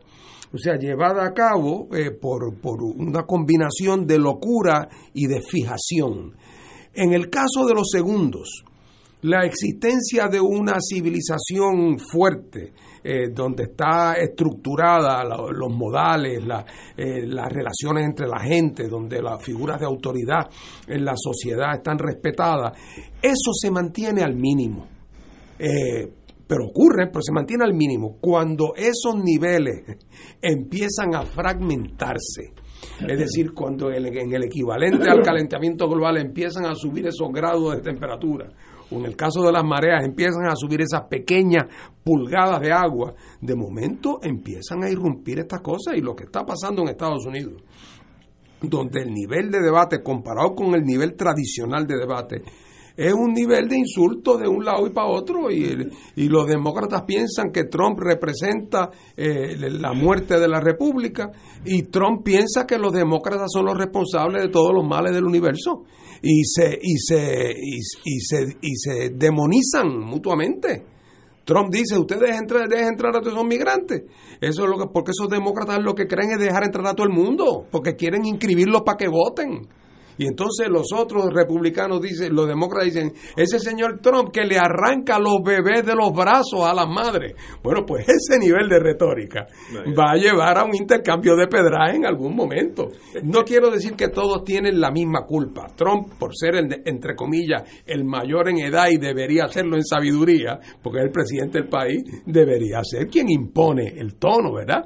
Cualquier loco en la carretera le dice cualquier cosa a usted, eh, y, y eso, y- pero aquí el- la responsabilidad le toca inicial a la persona que está a cargo del país, que tiene la capacidad de llegarle a todo el mundo, que es a la persona que todo el mundo está mirando para ver su comportamiento, porque el comportamiento de Juanito Pérez, el que tira piedra, ese, pues nadie lo está velando. Así es que él carga con un grado grande de responsabilidad vicaria por ese deterioro en los niveles eh, del- del- de la conversación política y cívica en los Estados Unidos, de la cual tengo la impresión de que este evento es una manifestación de ese, de ese rompimiento y otra vez una tragedia doble, porque no solamente que son vidas muertas, digo, vidas perdidas, sino que se trata de un tema eh, históricamente sensitivo para todos los que hemos vivido por lo menos en estos tiempos de la, gran tragedia del abuso contra, el pueblo judío. Y esta es el- el ataque más severo que ha sufrido, donde más vidas judías se han perdido por razón de ser judíos en la Sí, historia, de, sí, lo- sí. en la historia de los Estados Unidos. Eh, lo mismo la semana pasada, el, el que ponía estas bombas, también su guagua pues tenía, era casi un museo de Trump y obviamente Trump tuvo mucha influencia en su vida porque se demostró en su guagua que tenía Trump casi tapizado el exterior de su guagua van de, con asuntos, afiches de Trump. Así es que el, el, el presidente de un país sí tiene el deber de encaminar ese país por el sendero que él entienda que es del bien, no, no, no crear una guerra civil entre grupos. Y este señor, sencillamente, pues yo no puedo manejar al señor Trump porque emocionalmente no Pero es que ese es el problema de Trump, que Trump no se quede en la retórica. Hoy mismo esta tarde anuncia que está movilizando 5.200 efectivos del ejército a la frontera con México. esto o sea, y el- el clima de histeria que se está generando en los Estados Unidos con este asunto de la caravana de los migrantes y la explotación de esa caravana para propósitos políticos por Trump y los republicanos, pues mira, a- toda esa mezcla, algo más allá de la pedrada retórica que plantea Fernando, algo se va a generar allí, algo va a pasar. Obviamente, eh, el problema con los políticos son los políticos. Eh, hoy indicó que desplegará más de 5.200 soldados a su frontera. La frontera mexicana con Estados Unidos es de casi 1.300 millas. Si de verdad, y si usted no fuera político, si fuera alguien militar, que le damos este encomienda a, a Patton o al general Rommel, el que tú quieras, necesitaban 100 mil, 150 mil soldados. Esto es más bien político, el efecto este para la semana que viene. Yo estoy protegiendo de que no entren estos latinos aquí y voten demócrata, que eso también es una, una conexión que le suma. Eso es política, eso en realidad tácticamente uno no puede cerrar esa frontera con 5 mil soldados. Se necesitan 200 mil. Mire, la frontera es de aquí a Miami, que es 1250, pues la de, la de Estados Unidos, México es más larga por 50 millas. Es, es in, in, incalculablemente larga. Mucho de eso, que es el Río Grande, con usted saber nadar, cruza al otro lado y sigue caminando. Y no hay forma de monitorear eso a menos que usted tenga una fuerza opresiva. Pero ese no es el, el reto. El reto de él es las elecciones, meter miedo, que voten republicanos, porque nosotros somos los que protegemos la frontera de estos latinos y con un empujón, eh, es más, si lo empujan mucho, le sacamos hasta los puertorriqueños de aquí, que él ni sabrá que somos ciudadanos americanos. Eh, ese tipo de personas, eh, y es, es una tragedia que esta barbarie ha llegado a la presidencia de los Estados Unidos con el poder que tiene este ser humano. Tenemos que ir a una pausa, amigos. Fuego Cruzado está contigo en todo Puerto Rico. Como pensionado del gobierno de Puerto Rico, yo quiero el plan Humana Ruby Max para recibir cubierta ilimitada para dentaduras y coronas con cero copagos. Un total de 800 dólares al año para medicamentos sin receta. El nuevo beneficio de cubiertas para algunos medicamentos para la disfunción eréctil y muchos beneficios más. Elige a Humana y llama a un representante autorizado de ventas al 1-888-338-2185. De nuevo, 1-888-338-2185. Todos los días de 8 a.m. a 8 p.m. Llámanos hoy y elige a Humana. Con salud le sumas a tu vida. Humana. Humana Ruby Max es un plan Medicare Advantage HMO con un contrato con Medicare. La afiliación en este plan de Humana depende de la renovación del contrato. Actor pagado. Aplica a H4007 raya 801. Anuncio autorizado por la Administración de Seguros de Salud del Gobierno de Puerto Rico. Radio Paz te ofrece el mejor motivo para levantarte temprano y disfrutar el comienzo de un nuevo día de lunes a viernes con Enrique Liboy y Radio Paz en la mañana. La dosis perfecta de noticias, deportes y éxitos musicales de todos los tiempos, humor y curiosidades, calendario de actividades y tus peticiones musicales por el 787-300-4982. Conéctate con el 810 AM de lunes a viernes con Enrique Liboy y Radio Paz en la mañana. Todos los miércoles de 4 a 5 de la tarde le ofrecemos el programa Infoempresas y algo más. En este espacio entrevistamos a empresarios de la casa, prospectos y actividades que están haciendo el trabajo de llevar adelante la economía de nuestra isla. Y ese algo más es la integración a las 4 y 30 de la doctora Olga Meléndez con su espacio ¿Qué pasa en casa? Donde la comunidad es el protagonista y ella a su especial estilo les ayudará a encontrar soluciones. La cita todos los miércoles a las 4 de la tarde por el 810 AM Radio Paz y Radio Paz 810.com, donde ser mejor es posible. La Parroquia y Academia Espíritu Santo de Levittown presentan a Andy Montañez en Viva la Navidad. ¡Viva Nochebuena! ¡Viva Navidad! Ven y disfruta de una espectacular gala de Navidad en familia. Acompáñeme que en este momento son 55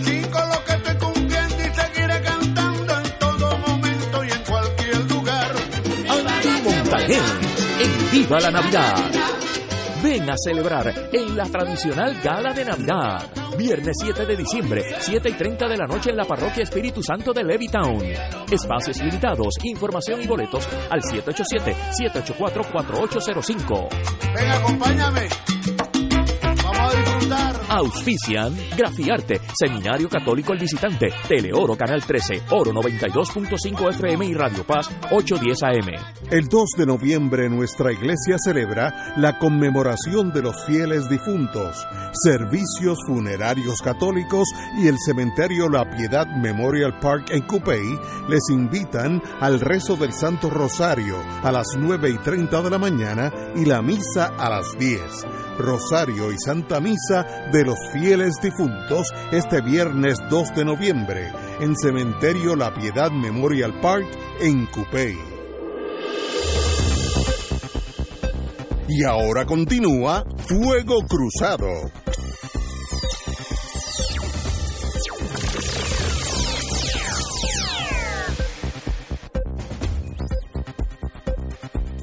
Regresamos, Boys and Girls de Fuego Cruzado. Hablando de estadísticas y de proyecciones, sí.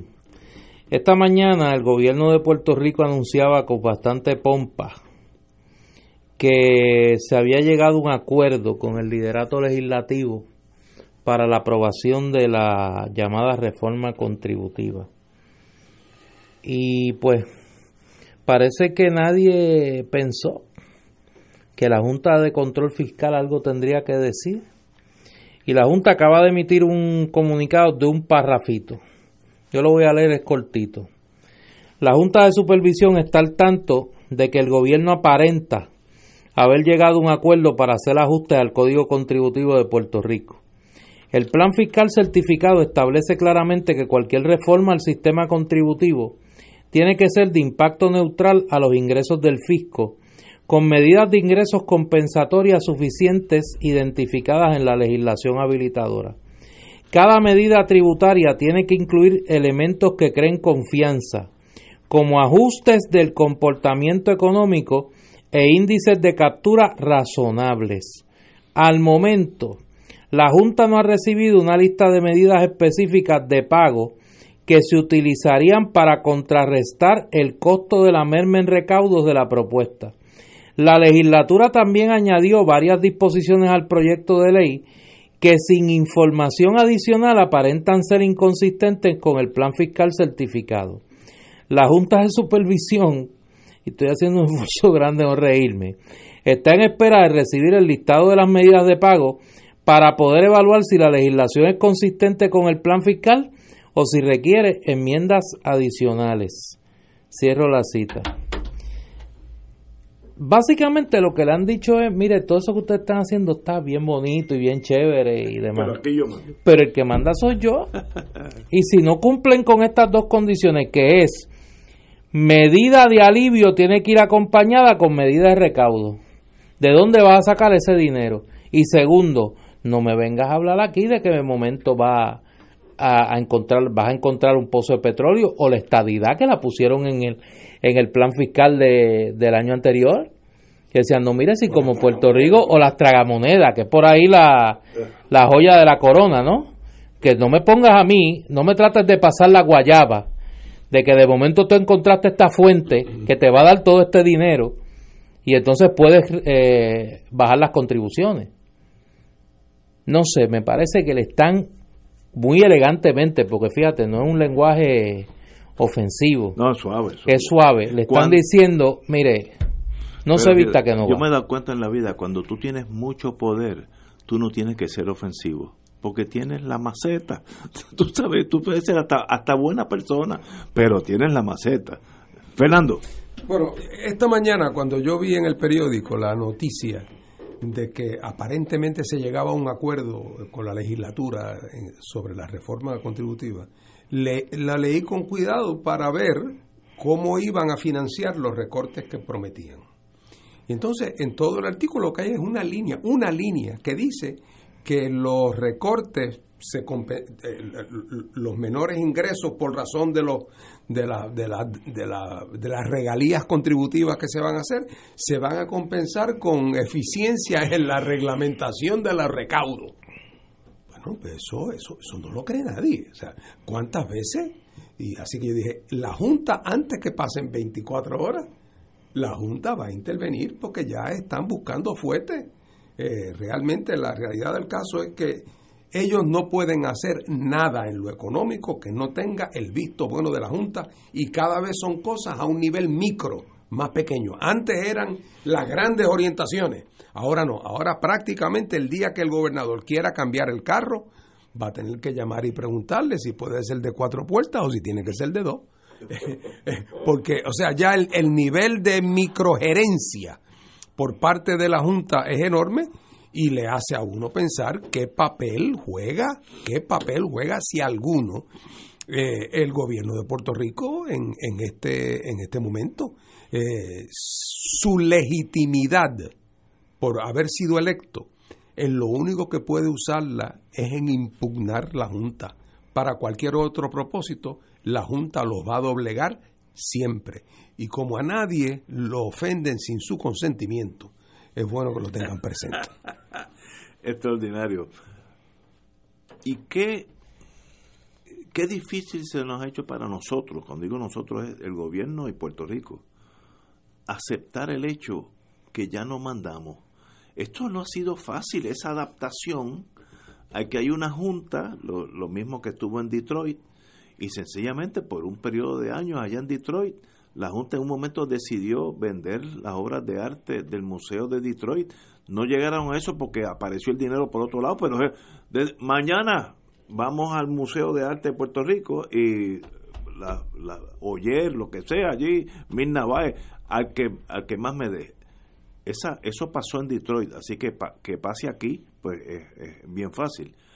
Qué difícil se nos ha hecho a nosotros el entender que debido a la quiebra del país, ya hay un síndico en quiebra, que eso pasa todos los días en el tribunal de quiebra, que es en realidad el que está mandando sobre esa casa, esos hechos que fueron a la quiebra. Pues mire, tenemos una junta que es el síndico de quiebra, brincando un poco la imaginación, que es el que está mandando. Y mientras más días pasa, más nos damos cuenta que el síndico ya está apretando la mano. Al principio fue muy cordial todo, como pasa a veces en los casos, hasta que un momento el, juez dice, espérate, ya llegamos aquí, de aquí para abajo, eh, yo soy el que decido, y llegamos a ese punto. ¿Qué solución tiene? No le veo ninguna.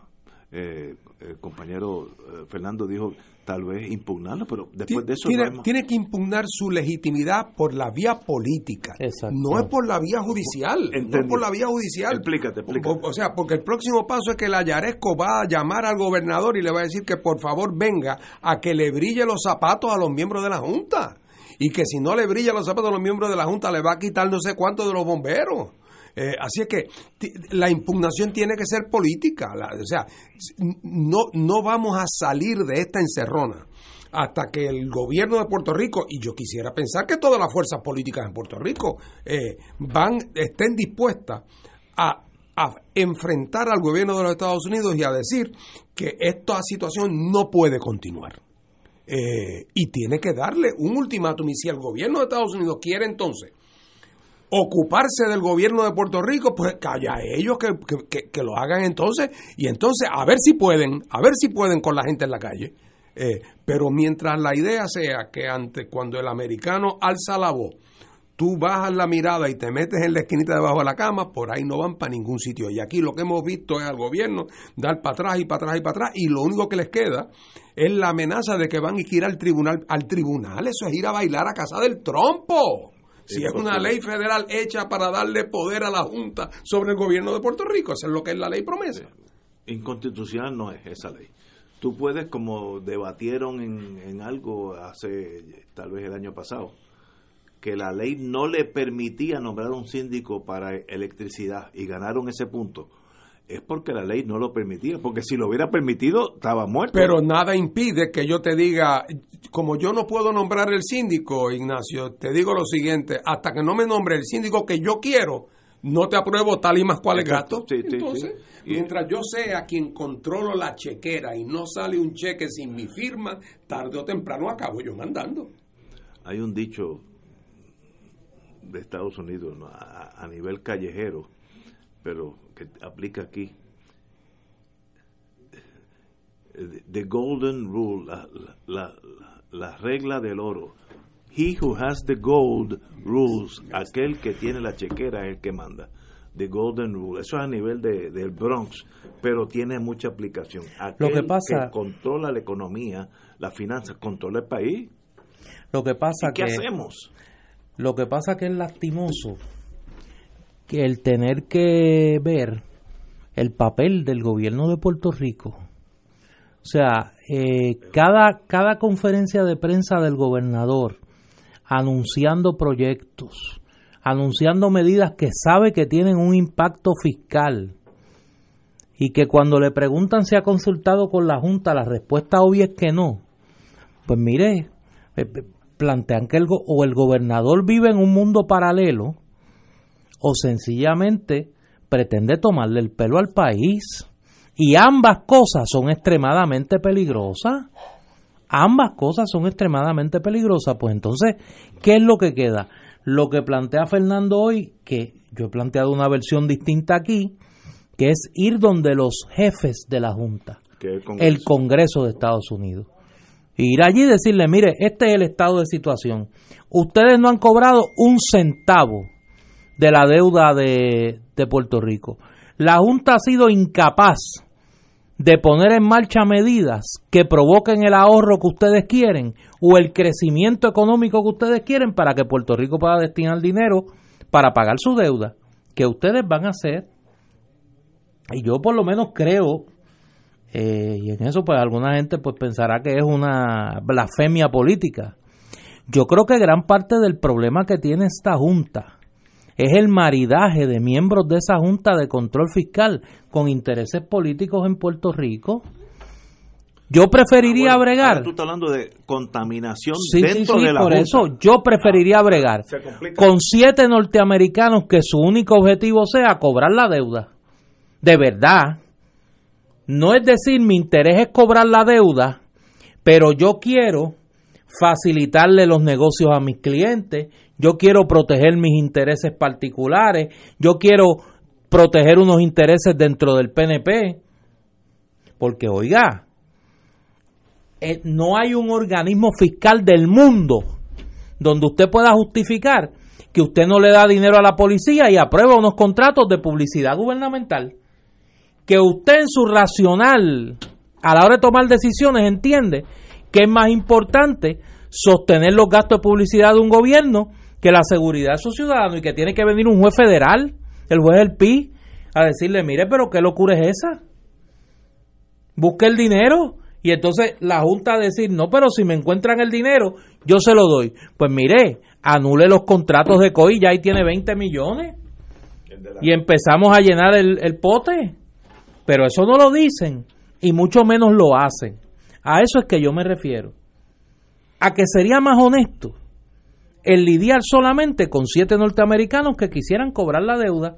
Yo estoy seguro que Puerto Rico podría obtener un arreglo político, además de económico, mejor bajo esas circunstancias.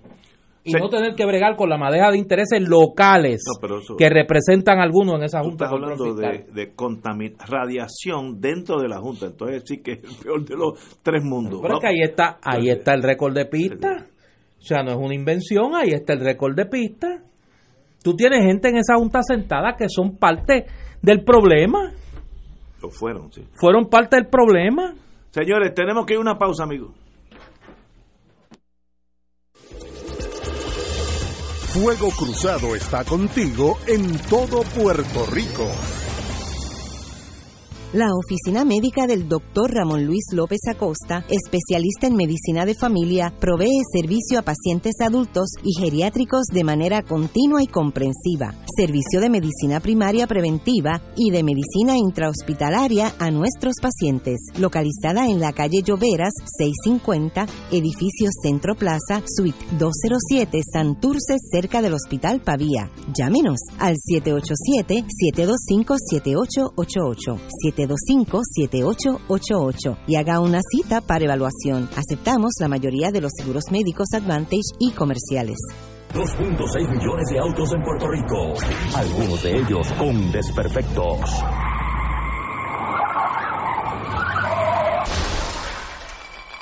Autocontrol. Tu carro, tu carro, tu mundo. Lunes a viernes a las 11 de la mañana por Radio Paz 810 AM. El Colegio de Ingenieros y Agrimensores de Puerto Rico existe para velar por tu seguridad y bienestar. Somos la institución que por 80 años ha estado trabajando para que recibas un servicio de calidad profesional por parte de los ingenieros y agrimensores.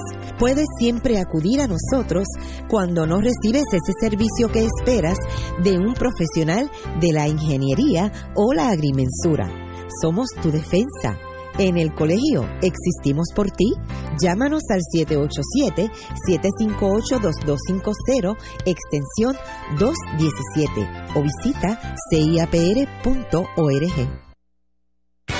Buenos días familia. Es la casa a la que siempre puedes llegar sin invitación. A las 10 de la mañana, Judith Felicie es tu anfitriona para conversar sobre medicina, psiquiatría de niños y adolescentes, artes, derecho, valores y fe. Todos los días por Radio Paz 810 AM. Buenos días familia, donde una conversación parece demasiado corta. Buenos días familia, de lunes a viernes por Radio Paz 810 AM. Y ahora continúa Fuego Cruzado. Vamos a la elección la semana que viene en los Estados Unidos. Midterm election. Oye, no, pero no te me vayas tan lejos Ah, todavía, dime. porque tenemos, ¿Qué? hablando de elecciones, un asunto aquí que De elecciones. cercano, sí, ve que, que te me quieres ir por la tangente, y es la vista de hoy en el, en el Senado de Puerto Rico sobre el nombramiento del presidente de la Comisión Estatal de Elecciones. Allí lo menos que han dicho es que los comisionados no sabían quién era el, el nominado a presidente de la Comisión Estatal de Elecciones.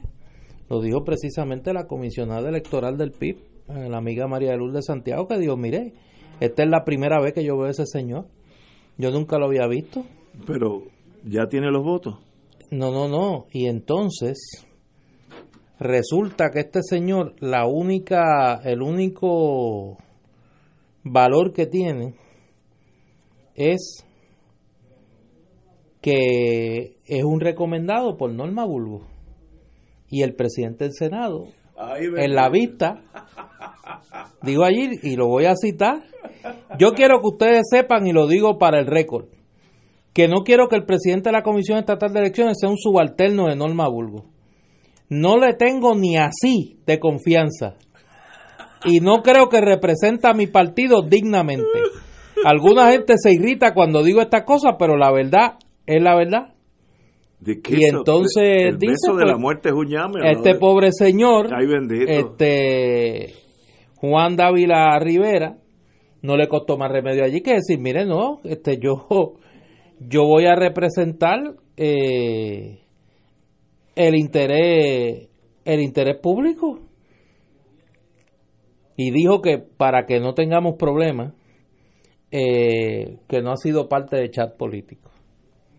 Pero allí se hicieron serios cuestionamientos eh, del asunto de, de- de a quién responde este señor y del hecho de que el, el gobernador envía el nombramiento precisamente porque no hay consenso entre los comisionados electorales sobre su nombramiento. Si hubiera consenso, los tres partidos pues lo eligen, ¿no? Sí. E- Sí. Ese es el proceso.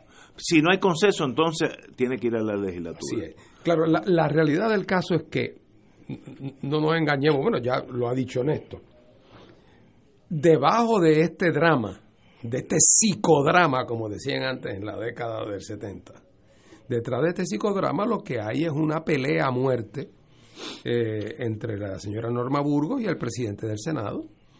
Pelea en la cual el gobernador ha tomado el, el lado de la señora Norma Burgos y hasta que ese asunto no se resuelva de alguna manera, cualquier pequeño punto de fricción se convierte en casus belli, se convierte en causa de guerra eh, y, y condena al- a la institución a una situación de inestabilidad e incertidumbre eh, que no es buena. eh, y, a- y afecta la- el trabajo colegiado en la Comisión Estatal de Elecciones y se sigue hinchando el nacido ese de la pelea entre el gobernador y el presidente del Senado, que yo no tengo ningún problema si quieren pelear, pero que, que, que- que- que no peleen por encima de las por encima de las instituciones, que, que, que diluciden su pelea de otra manera. Eh, aquí la idea, eh, este, esta persona que han nombrado, a quien yo no conozco, ya me consta que he oído decir incluso va- va a lo- al senador y al representante del PIB, a, a Denis Márquez y a, y a Juan Dalmau, que, que ellos estaban en disposición de reunirse con este señor para digo, digo, la- la- el, el- el protocolo mínimo a la civilización ahora digo yo y que por allí ni se apareció. O sea como si esto fuera la idea de que como el mecanismo de consenso no se dio ahora te mando un comisario de barrio. Bueno pues esa no puede ser la actitud tampoco eh, porque la razón por la cual la ley se enmendó para permitir que la legislatura pudiera intervenir cuando no había consenso era como una medida de último remedio, no era para politizar eh, el proceso, era para evitar que los partidos de oposición pudieran en efecto trancar el nombramiento. Pero sabemos que la realidad del caso es que los tranques que hay en este proceso son tranques que se deben más a una pelea interna dentro del PNP que todo el mundo sabe cuál es y que nadie se explica porque no se ha resuelto todavía porque el que no puede lo menos difícilmente va a poder lo más.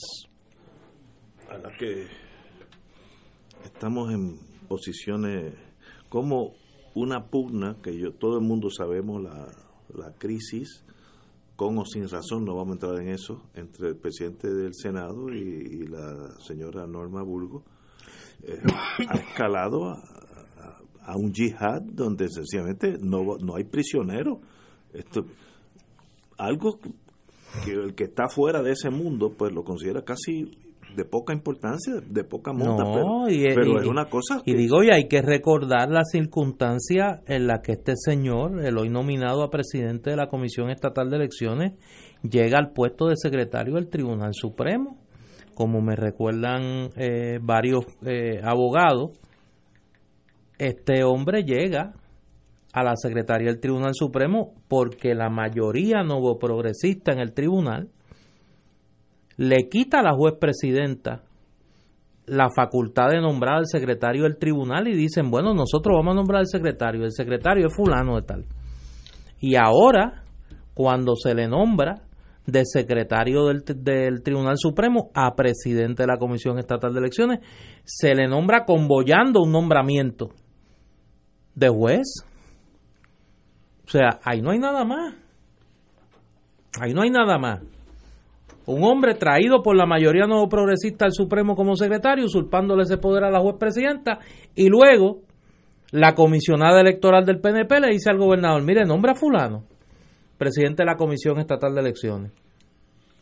A tal punto que a mí me pareció una cosa, yo, yo pensé que era parte de, de- del humor mordaz de María de Lourdes, Santiago, cuando dice, y luego oigo que el comisionado electoral del Partido Popular también lo dice, mire que nosotros no conocemos a este señor. Nunca, hoy es la primera vez que lo vemos. La vista pública es su nombramiento. O sea que este hombre no ha tenido ni la cortesía, habiendo sido nominado, de reunirse con los comisionados de los partidos de oposición. Es increíble. Claro que aquí está el, el, el telón de fondo de la pugna en el PNP, el yihad. pero, pero eso no excluye eh, lo- lo- los serios problemas de este nombramiento. Y la pregunta, si uno no fuera puertorriqueño, estuviera mirando desde una embajada extranjera aquí, es esta forma, es, y estoy pensando en inglés, esta es la forma de correr un país. Este- ¿Sabe? Si uno estuviera a la embajada búlgara aquí en San Juan y todo e- este escenario, el oficial de inteligencia le va a decir el gobernador a, al- a su embajador, mire, esto no lo entiende nadie. Y el embajador hubiera dicho, pero esta es la forma que aquí se corren las cosas. Sí, así se corre así que no, no piense que esto va a, a tener lógica. Esto es un yihad que se va a llevar por medio a Puerto Rico. Que, que es irrelevante, básicamente no, no es ni importante, pero eh, what a way to run a country, qué forma de correr un país. Vamos a una pausa, amigo, la necesito yo. Esto es Fuego Cruzado por Radio Paz 810 AM. Diariamente en nuestra cocina algo delicioso se cuece en la olla. Se escucha el cortar de la cebolla y el triturar de los ajos. En Freshmart utilizamos ingredientes frescos sin aditivos ni preservativos. En el deli encontrarás la mejor variedad de desayunos, almuerzos y cenas, pizzas artesanales y más. Los mejores especiales de la semana para comer sano y sabroso. Explora la variedad de ofertas más saludables. Ven a Freshmart en Aguadilla, Caguas, Carolina, Condado, Guaynabo y Atorrey. Freshmart es para todos. Fuego Cruzado está contigo en todo Puerto Rico. Yo quiero el plan Medicare Platino Humana Gold Plus HMO DESNP para recibir 2.860 dólares anuales en beneficios que incluyen una reducción anual de 840 dólares de la prima de la parte B de Medicare y muchos beneficios más. Vamos, elige a Humana y llama a un representante autorizado de ventas al 1-800-201-5781. De nuevo, 1-800-201-5781. Todos los días de 8 a.m. a 8 p.m. Llámanos hoy y elige a Humana. Con salud le sumas a tu vida. Humana Medicare Advantage. Humana es un plan de cuidado coordinado con un contrato de Medicare Advantage y un contrato con el programa de Medicaid en Puerto Rico. La afiliación a este plan de Humana depende de la renovación del contrato. Actor pagado. Aplica a H4007 raya 018. Todos los jueves Radio Paz y la Administración del Seguro Social te ofrecen un espacio informativo para orientarte y aclarar tus dudas sobre los derechos, requisitos y obligaciones para poder disfrutar de sus beneficios. Plantea tus preguntas por el 787-300-4982 y conoce antes que nadie los detalles concernientes a cambios y nuevas regulaciones, escuchando todo sobre Seguro Social con Víctor Rodríguez los jueves de 2 a 3 de la tarde por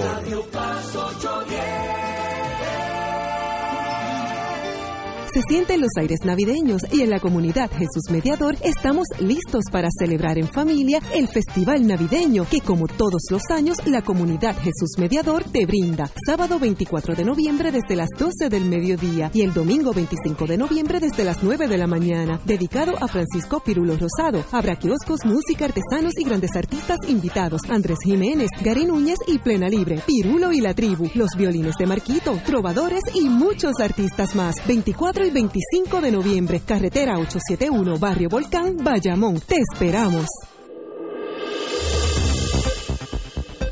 Y ahora continúa Fuego Cruzado.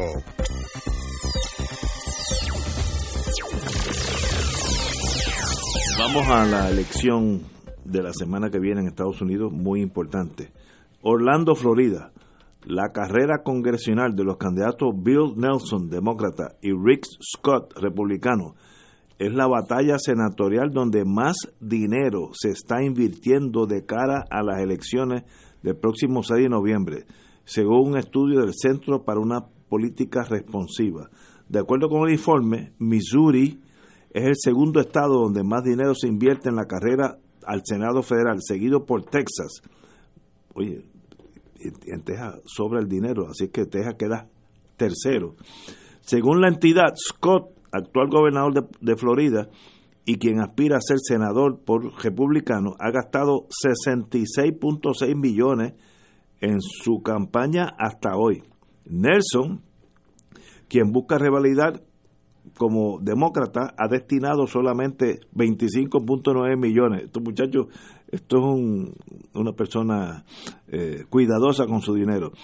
Si se consideran otros candidatos senatoriales, incluyendo aspirantes independientes y de partidos minoritarios, en Florida se han gastado 96.5 millones hasta hoy, según esta entidad. En Missouri, la senadora demócrata Clary McCaskill ha gastado 33 millones, mientras que su contrincante republicano John Hawley ha destinado 17.3. En total, los candidatos al, en Missouri han gastado 45 millones. En Texas, que ocupa la tercera posición como estado en la carrera senatorial más costosa, el republicano incumbente Ted Cruz, que todos conocemos, ha, ha destinado 33.8 millones a su campaña, mientras que Beto O'Rourke ha gastado 59.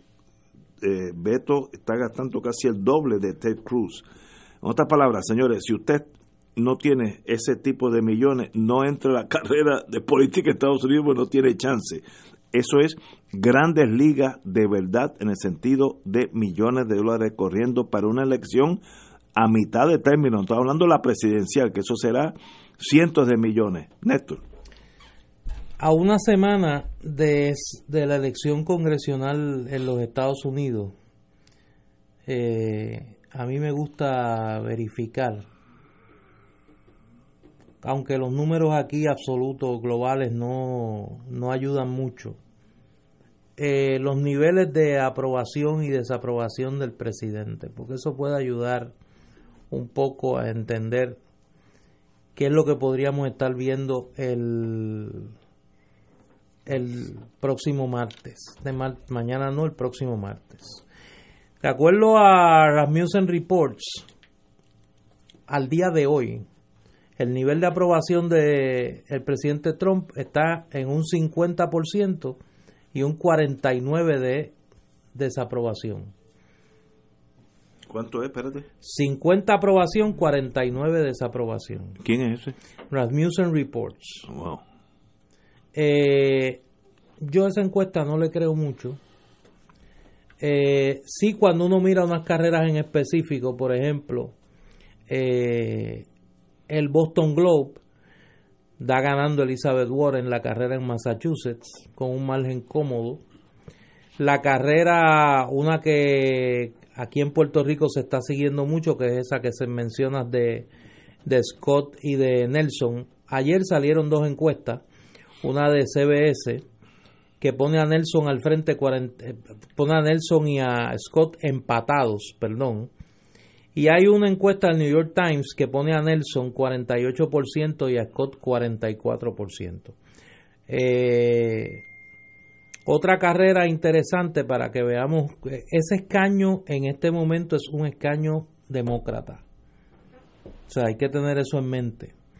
Eh, en Missouri, una encuesta de allí, de la prensa en Missouri, pone a Carol McCaskill, que la mencionaste ahí en la carrera, perdiendo por cuatro puntos frente a su rival. Y esos son dos escaños que están en manos demócratas. Lo que quiere decir que ese panorama de un posible eh, una posible victoria demócrata en la Cámara y una posible victoria republicana en el Senado, inclusive ganando escaños a los demócratas. No es un escenario, no es un escenario alocado en este momento. Esta semana yo creo que va a ser clave en quienes se mueven a votar. En si se logra mover más allá de la base tradicional de ambos partidos, electorado a, a poder mover ese péndulo para un lado o para el otro. Vamos a ver. Bueno, antes, antes de, de- de hablar sobre esto, Néstor, quiero aprovechar, hacer un brevísimo anuncio, que es que mañana Claro.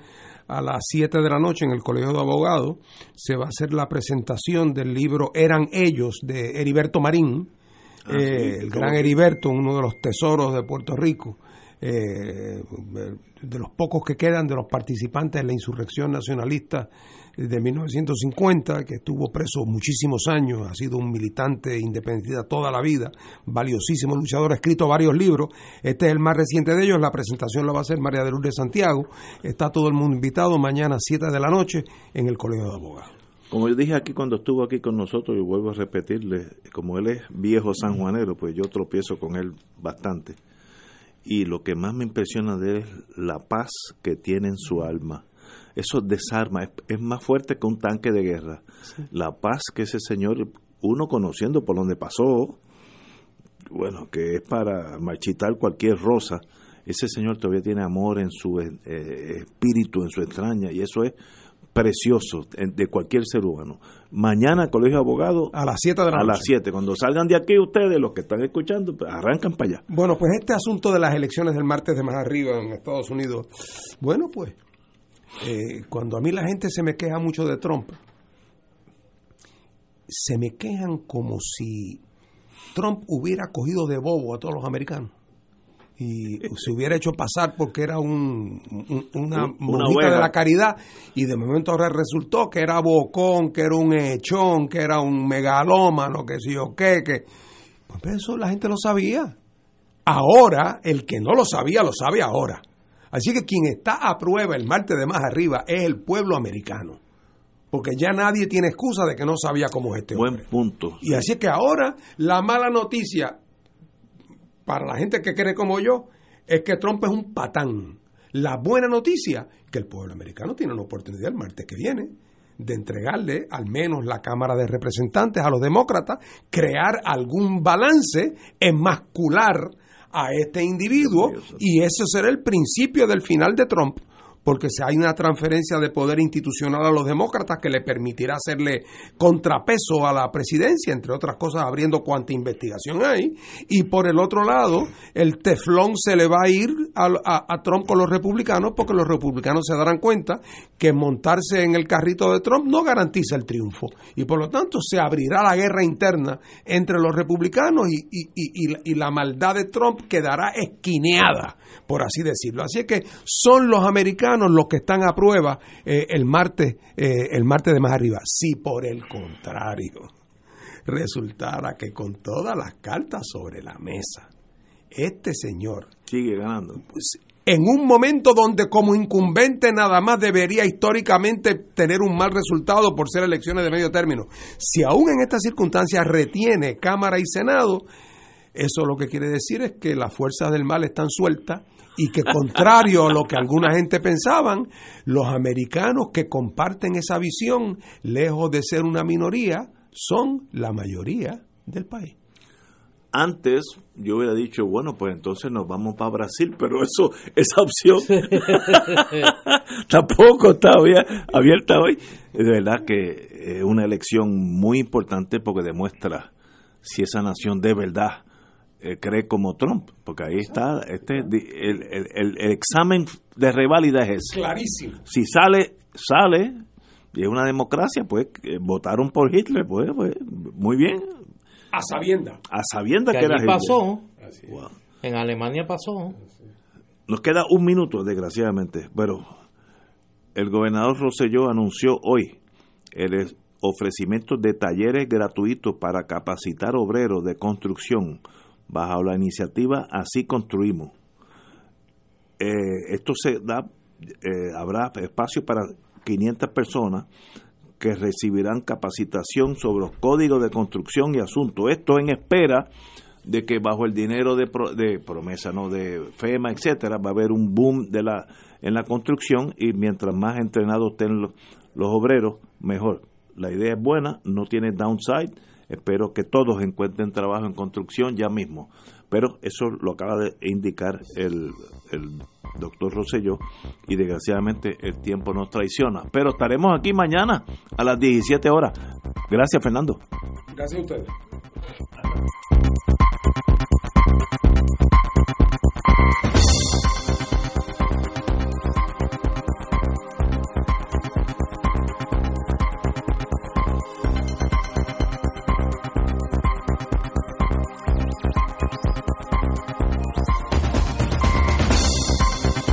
Esta emisora y sus anunciantes no se solidarizan necesariamente con las expresiones vertidas en el programa que acaban de escuchar.